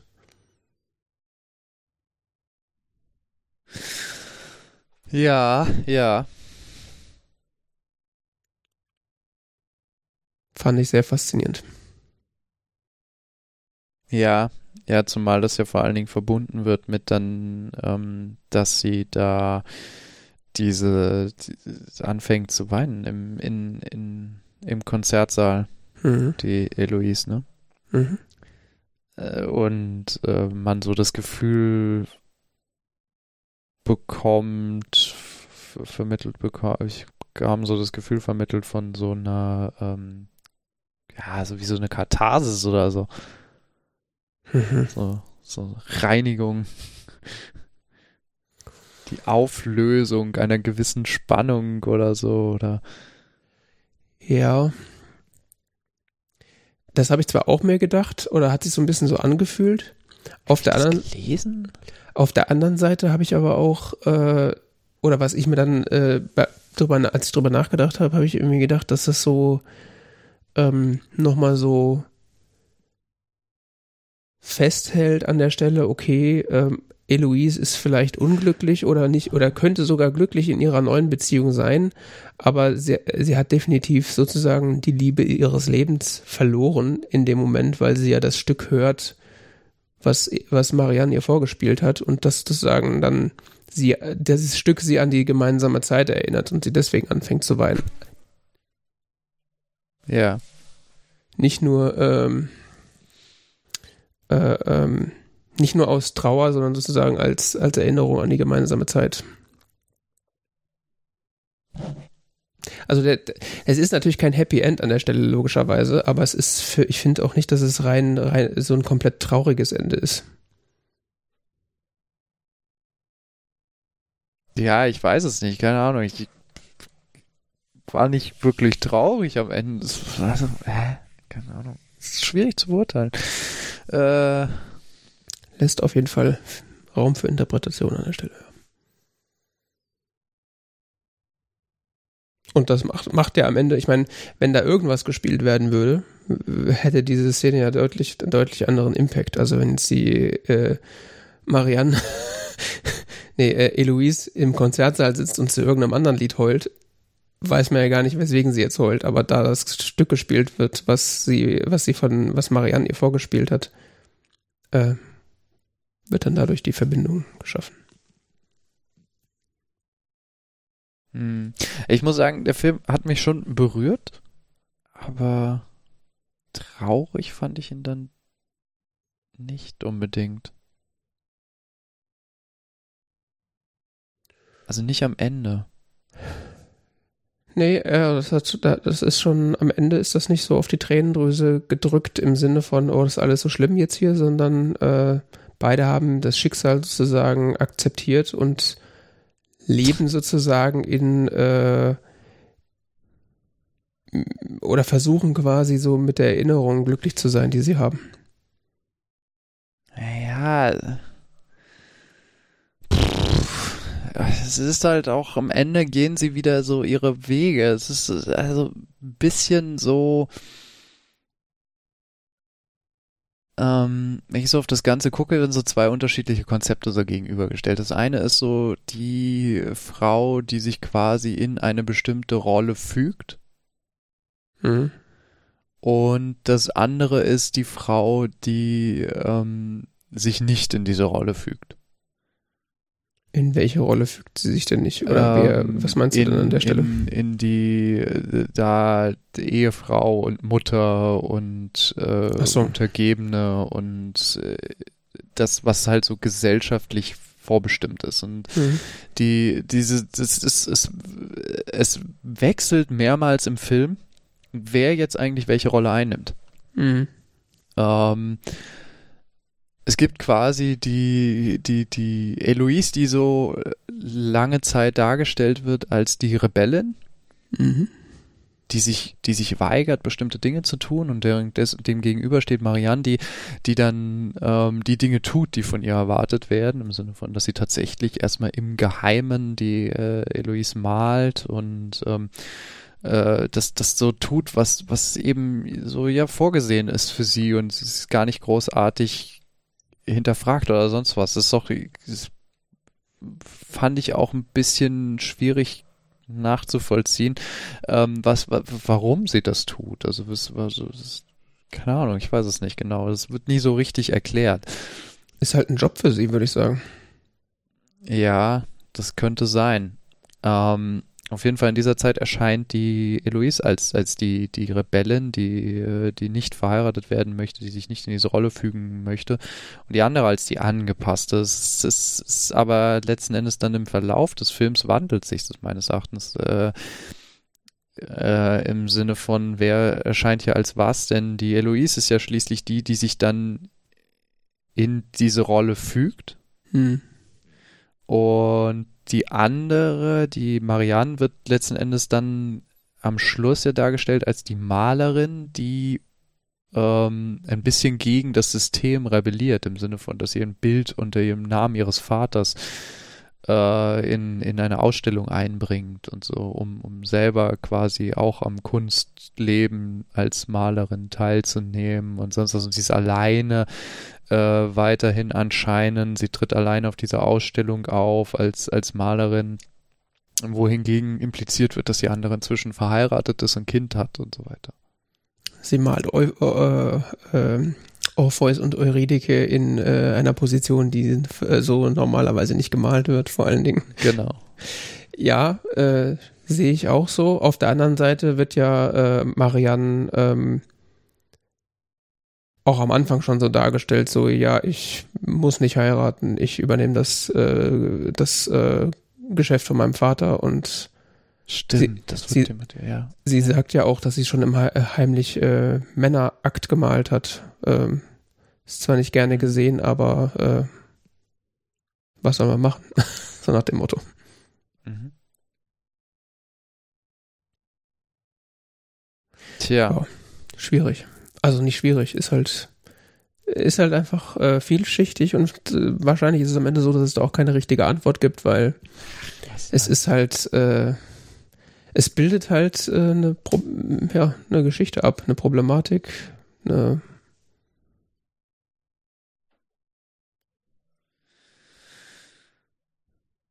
Hast du das Gefühl, der Film ist ein Historienfilm? Was ist ein Historienfilm? Also hast du das Gefühl, der, der Film versucht historisch korrekt zu sein oder nimmt er einfach nur so ein historisches Setting und setzt da rein eine moderne Geschichte? Tja, um die Frage ernsthaft beantworten zu können, müsste ich mich wahrscheinlich mit der Zeit und vor allen Dingen in Frankreich mehr auseinandersetzen. ähm, ich. Also das wurde dem Film, glaube ich, vorgeworfen, wenn ich es richtig verstanden habe, dass ähm, er zu brav sei. Zu In dem brav? Sinne, dass er, ja, dass er zu sehr schon Kostümfilm sei, im Sinne von zu sehr schon in der in der Historiendarstellung verankert und nicht ähm, mit gewissen filmischen Traditionen zum Historienfilm brechend. Nee, das finde ich überhaupt nicht. Also, also, dass vielleicht noch so modernere Elemente eingebunden werden oder so. Also ich weiß, also ein, ein großes, großes oder wahrscheinlich das Hauptthema des Films ist ja Feminismus eigentlich. Mhm. Und ich weiß halt nicht, wie präsent dieses Thema in der Zeit war und auch unter Frauen, weil das Thema ist in dem Film so überpräsent, dass äh, im, in dem Sinne, dass es wahrscheinlich kein Historienfilm sein könnte, weil in so einem, äh, in der Zeit wahrscheinlich nie so viel äh, über Feminismus beziehungsweise über feministische oder feministische Handlungen passiert. Jetzt weiß ich halt nicht, vielleicht liege ich auch falsch, vielleicht haben Frauen zu der Zeit unter sich schon immer feministisch gehandelt oder äh, sind diese Handlungen, die da ähm, im Sinne des Feminismus passieren, vielleicht wirklich so gang und gäbe gewesen? das kann ich nicht so richtig sagen. Aber ich zu brav, weiß ich nicht. Ich finde, der Film, äh, das, was er transportieren wird, transportiert er halt. Ob er das jetzt in Form eines Historienfilms macht oder davon abweichend. Das kann, ich kann es nicht beurteilen, ob es ein Historienfilm ist, weil ich mich mit der Historie nicht gut genug auskenne. Aber das, was der Film meine, oder was ich glaube, was der Film übertragen will, das Gedankengut und die, die, die, die, äh, ja, die Geistes- und die Lebenshaltung und was auch immer der Film aussagen will, das tut, das transportiert er auf jeden Fall. Und das unabhängig davon, in welchem Gewand jetzt. Würdest du denn sagen, dass es ein Historiendrama ist oder dass der, dass der Du kennst dich ja hoffentlich, oder weiß ich nicht, ob du dich besser damit auskennst. In diesem speziellen Thema kenne ich mich nicht aus, das ist nicht mein Fachgebiet, aber prinzipiell würde ich nicht sagen, dass das ein Historienfilm ist, nein. Okay. Also, ja, gut, die Frage ist, was ist ein Historienfilm? Ich meine, jeglicher Film, der irgendwie die Vergangenheit darstellt, ist, ist eine Form von Bild, was man sich von der Vergangenheit macht. Es gibt Filme, die das in bestimmten Dingen mehr tun als in anderen, aber selbst wenn das extremst aufwendig gemacht wird und extremst detailliert ist und was weiß ich nicht was alles so, so dass Leute eventuell oberflächlich sagen würden, das äh, spiegelt die Zeit wieder. Es ist auch nur ein Bild von dieser Zeit, das wir ja. uns machen. Es ist dann halt ein sehr detailliert ausgearbeitetes, aber es ist letzten Endes auch nur ein Bild, das wir uns davon machen und kann das niemals komplett repräsentieren. Ja. Es ist eben dieses, dieses Problem in der Geschichte, in der Geschichtswissenschaft, wir können eben uns nur eine Geschichte von der Geschichte erzählen und nicht die eigentliche Geschichte nachvollziehen. Ja. Auch wenn wir uns bestimmte Dinge, das in bestimmten Dingen so einbilden würden. Ähm, soweit das philosophische Problem. ich hatte nicht das, das Gefühl, dass dieser Film versucht, historisch adäquat zu sein. Hm. benutzt ein, ein historisches Setting, aber mhm. das ist gar nicht mal unbedingt so relevant. Es ist nicht, ja. es ist nicht der zentrale Aussagepunkt äh, dieses Films, das war jetzt Ende des 18. Jahrhunderts so. Richtig. Sondern das hätte glaube, auch 100 Jahre vorher spielen können. 100 Jahre vorher hätte auch 100 Jahre später spielen können. Solange halt noch Frauen gegen ihren Willen in Europa verheiratet werden. Also auch heute. In Europa? äh, ich will nichts ausschließen. Ähm, ja, gut. Ja, also es ja? bedarf sozusagen nur einer Zeit, die man in der Stelle benutzt, in der das auf jeden Fall offensichtlich so passiert. Ja. Ja, ja, ja, ja, ja. Vielleicht hätte man vielleicht eine Adaption dann auch heute spielen lassen können, aber ähm, ich glaube, dass, dass, dass diese, diese historische Verordnung, die gibt dem höchstens mehr so einen, so einen ästhetischen Rahmen oder so. Es ist nicht der, es ist nicht der zentrale Punkt, dass es in diesem Zeitpunkt in der Geschichte spielt. Ja, wobei Und deshalb es gibt würde ich diese Vorwurf, es wäre ein Historienfilm oder es wäre da drin zu brav, den würde ich da in dem Sinne zurückweisen. Hm. Ich würde vor allen Dingen sagen, dass das die falsche Frage ist. also, okay. also who gives a shit? ich meine, es kann ja ein zu braver Historien, es kann ja ein zu braves Historiendrama sein und trotzdem sind seine Aussagen gelungen und und äh, ist gut gemacht. Also, äh. also was ist das Problem eines braven Historienfilms? Ich habe kein Problem damit, wenn er wenn er historisch akkurat ist. Das macht für mich den Film nicht schlecht. Im Gegenteil. Das heißt, im Zweifelsfall hat sich jemand sehr viel Mühe gemacht, das so akkurat wie es geht darzustellen. Mhm. Also von daher ist das für mich die falsche Frage. Und das, das Setting, was du gerade gesagt hast, dass das einen ästhetischen Rahmen bietet, das stimmt natürlich. Auf der anderen Seite äh, bietet es in dem Fall natürlich auch einen gewissen Abstand, weil das äh, späte 18. Jahrhundert Fra und Frankreich ist jetzt für uns äh, relativ weit weg und dadurch, dass dann in dieser Zeit oder in diesem Rahmen diese Erzählung stattfindet, äh, können wir sie vielleicht viel ähm, äh, ja, mit mehr Abstand betrachten. Also wenn dieser Film jetzt, wie wir jetzt äh, gemutmaßt hätten, äh, auch irgendwie 200 Jahre äh, oder in der heutigen Zeit spielt, angenommen irgendwie in Europa, in Deutschland, keine Ahnung, irgendeine Einwandererfamilie aus einem Land, wo es halt. Das muss ja gar nicht mal eine Einwanderer. Ich, wenn ich so drüber nachdenke, mit leichten Adaptionen könntest du es doch heute auch spielen lassen. Ich meine, dass eine junge Frau von ihrem sozialen Umfeld unter Druck gesetzt wird, eine bestimmte Person zu heiraten, ist ja jetzt nichts irgendwie. Ja, aber das, das äh, hilft meinem Argument gerade nicht.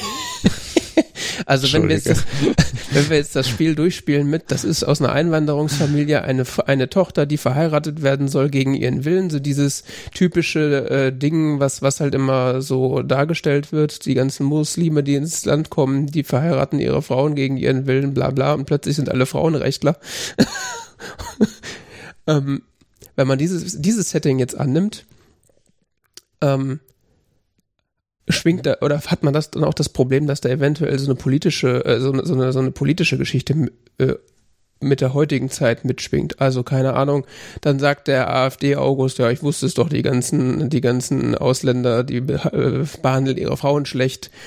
Und dann sagt der Linke, ja, dass wir müssen diese Kultur irgendwie, ähm, wir dürfen uns in die Kultur nicht einmischen, so jetzt die absoluten krassen äh, Gegensätze sozusagen. Aber weil dieser Film im 18. Jahrhundert stattfindet, haben wir dieses politische, diese politische Ebene nicht und können uns auf das Wesentliche konzentrieren. Mhm. Also, dass da halt äh, eine Liebe existiert, die aber nicht sein darf. Und das würde im Zweifelsfall in einer moderneren Setting vielleicht untergehen oder verwässert werden durch die anderen Sachen, die dann noch mit reinspielen. Mhm. Deswegen ist wahrscheinlich die Tatsache, dass es so weit weg von uns stattfindet, zeitlich äh, entsprechend sinnvoll, damit die, damit die eigentliche Aussage stärker bleibt.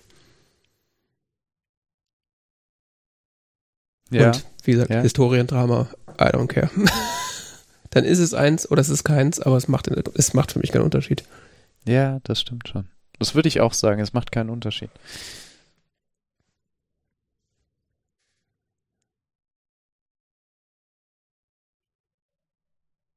Ja, und abschließend. Also ich habe dem Film auf Letterbox fünf Sterne gegeben. Und. Oh, ich habe den noch gar nicht auf Letterbox gelockt. Ich hatte ihm am Anfang viereinhalb Sterne gegeben. Weil ich dachte, ja komm, fünf Sterne, das ist ja schon ein bisschen übertrieben. Warum solltest du dem Film fünf Sterne geben? Und dann habe ich gedacht, warum eigentlich nicht? Es gibt nichts an diesem Film, was mich wirklich gestört hat. Ich fand die Bildsprache ausgezeichnet. Die Musik hat mich auf mehreren Ebenen weggehauen, auf der Art, wie sie eingesetzt wurde und auch musikalisch. Also dieser Frauenchor, ich kriege jetzt mal Gänsehaut, wenn ich den höre. Das ist also auch so ein persönliches Problem von mir.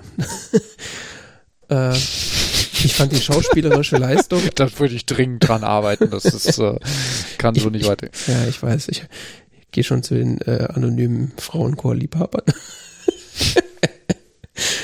Ja. Ähm, ich fand die schauspielerische Leistung wahnsinnig gut. Gibt für mich nichts an dem Film zu meckern.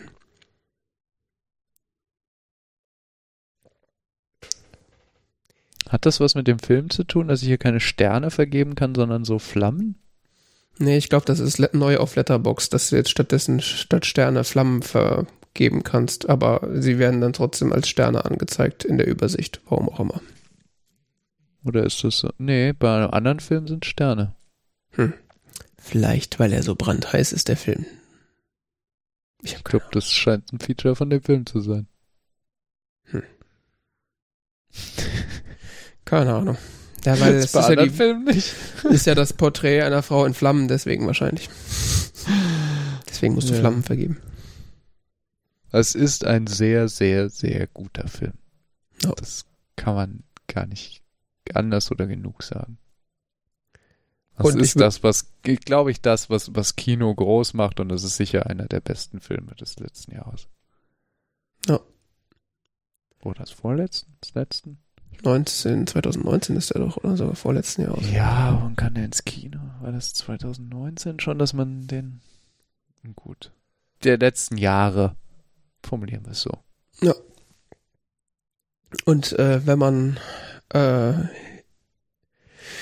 damit leben kann, Untertitel zu lesen, sollte man ihn auch auf Französisch gucken. Ich finde, das gibt dem Film eine ganze Menge und es, äh, so wird so wenig geredet, dass es auch äh, auf, im Sinne der, der geistigen Anstrengung, die man sonst bei sowas haben könnte, keinen Unterschied macht, finde ich.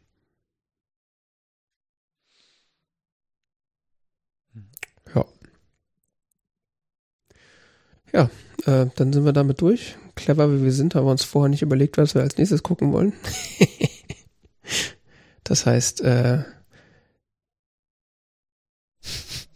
da wir das Porträt einer Frau in Flammen Part 2 nicht gucken können, weil es den Film nicht gibt, äh, müssen wir jetzt, müssen wir jetzt äh, in der Postshow nochmal darüber reden, ja. Äh, ja. was es denn dann wird. Und wir schreiben es dann in die Show Notes und dann können äh, äh, unsere Hörerinnen und Hörer dann nachschauen, was wir denn dann zum nächsten Mal gucken. Ja. Mhm. Und wenn sonst nichts mehr ist, würde ich sagen, sind wir durch. Und dann war das die 176. Ausgabe, die Neujahrskala des TZ Talk Radios. Und äh, fast drei Stunden. Ja gut, gut Ding will Weile haben. Ja. Wir haben ja auch viel gemacht. Also. Ähm, auf tz.org findet man alle Infos und wir bedanken uns und sagen Tschüss. Jo, vielen Dank. Ciao.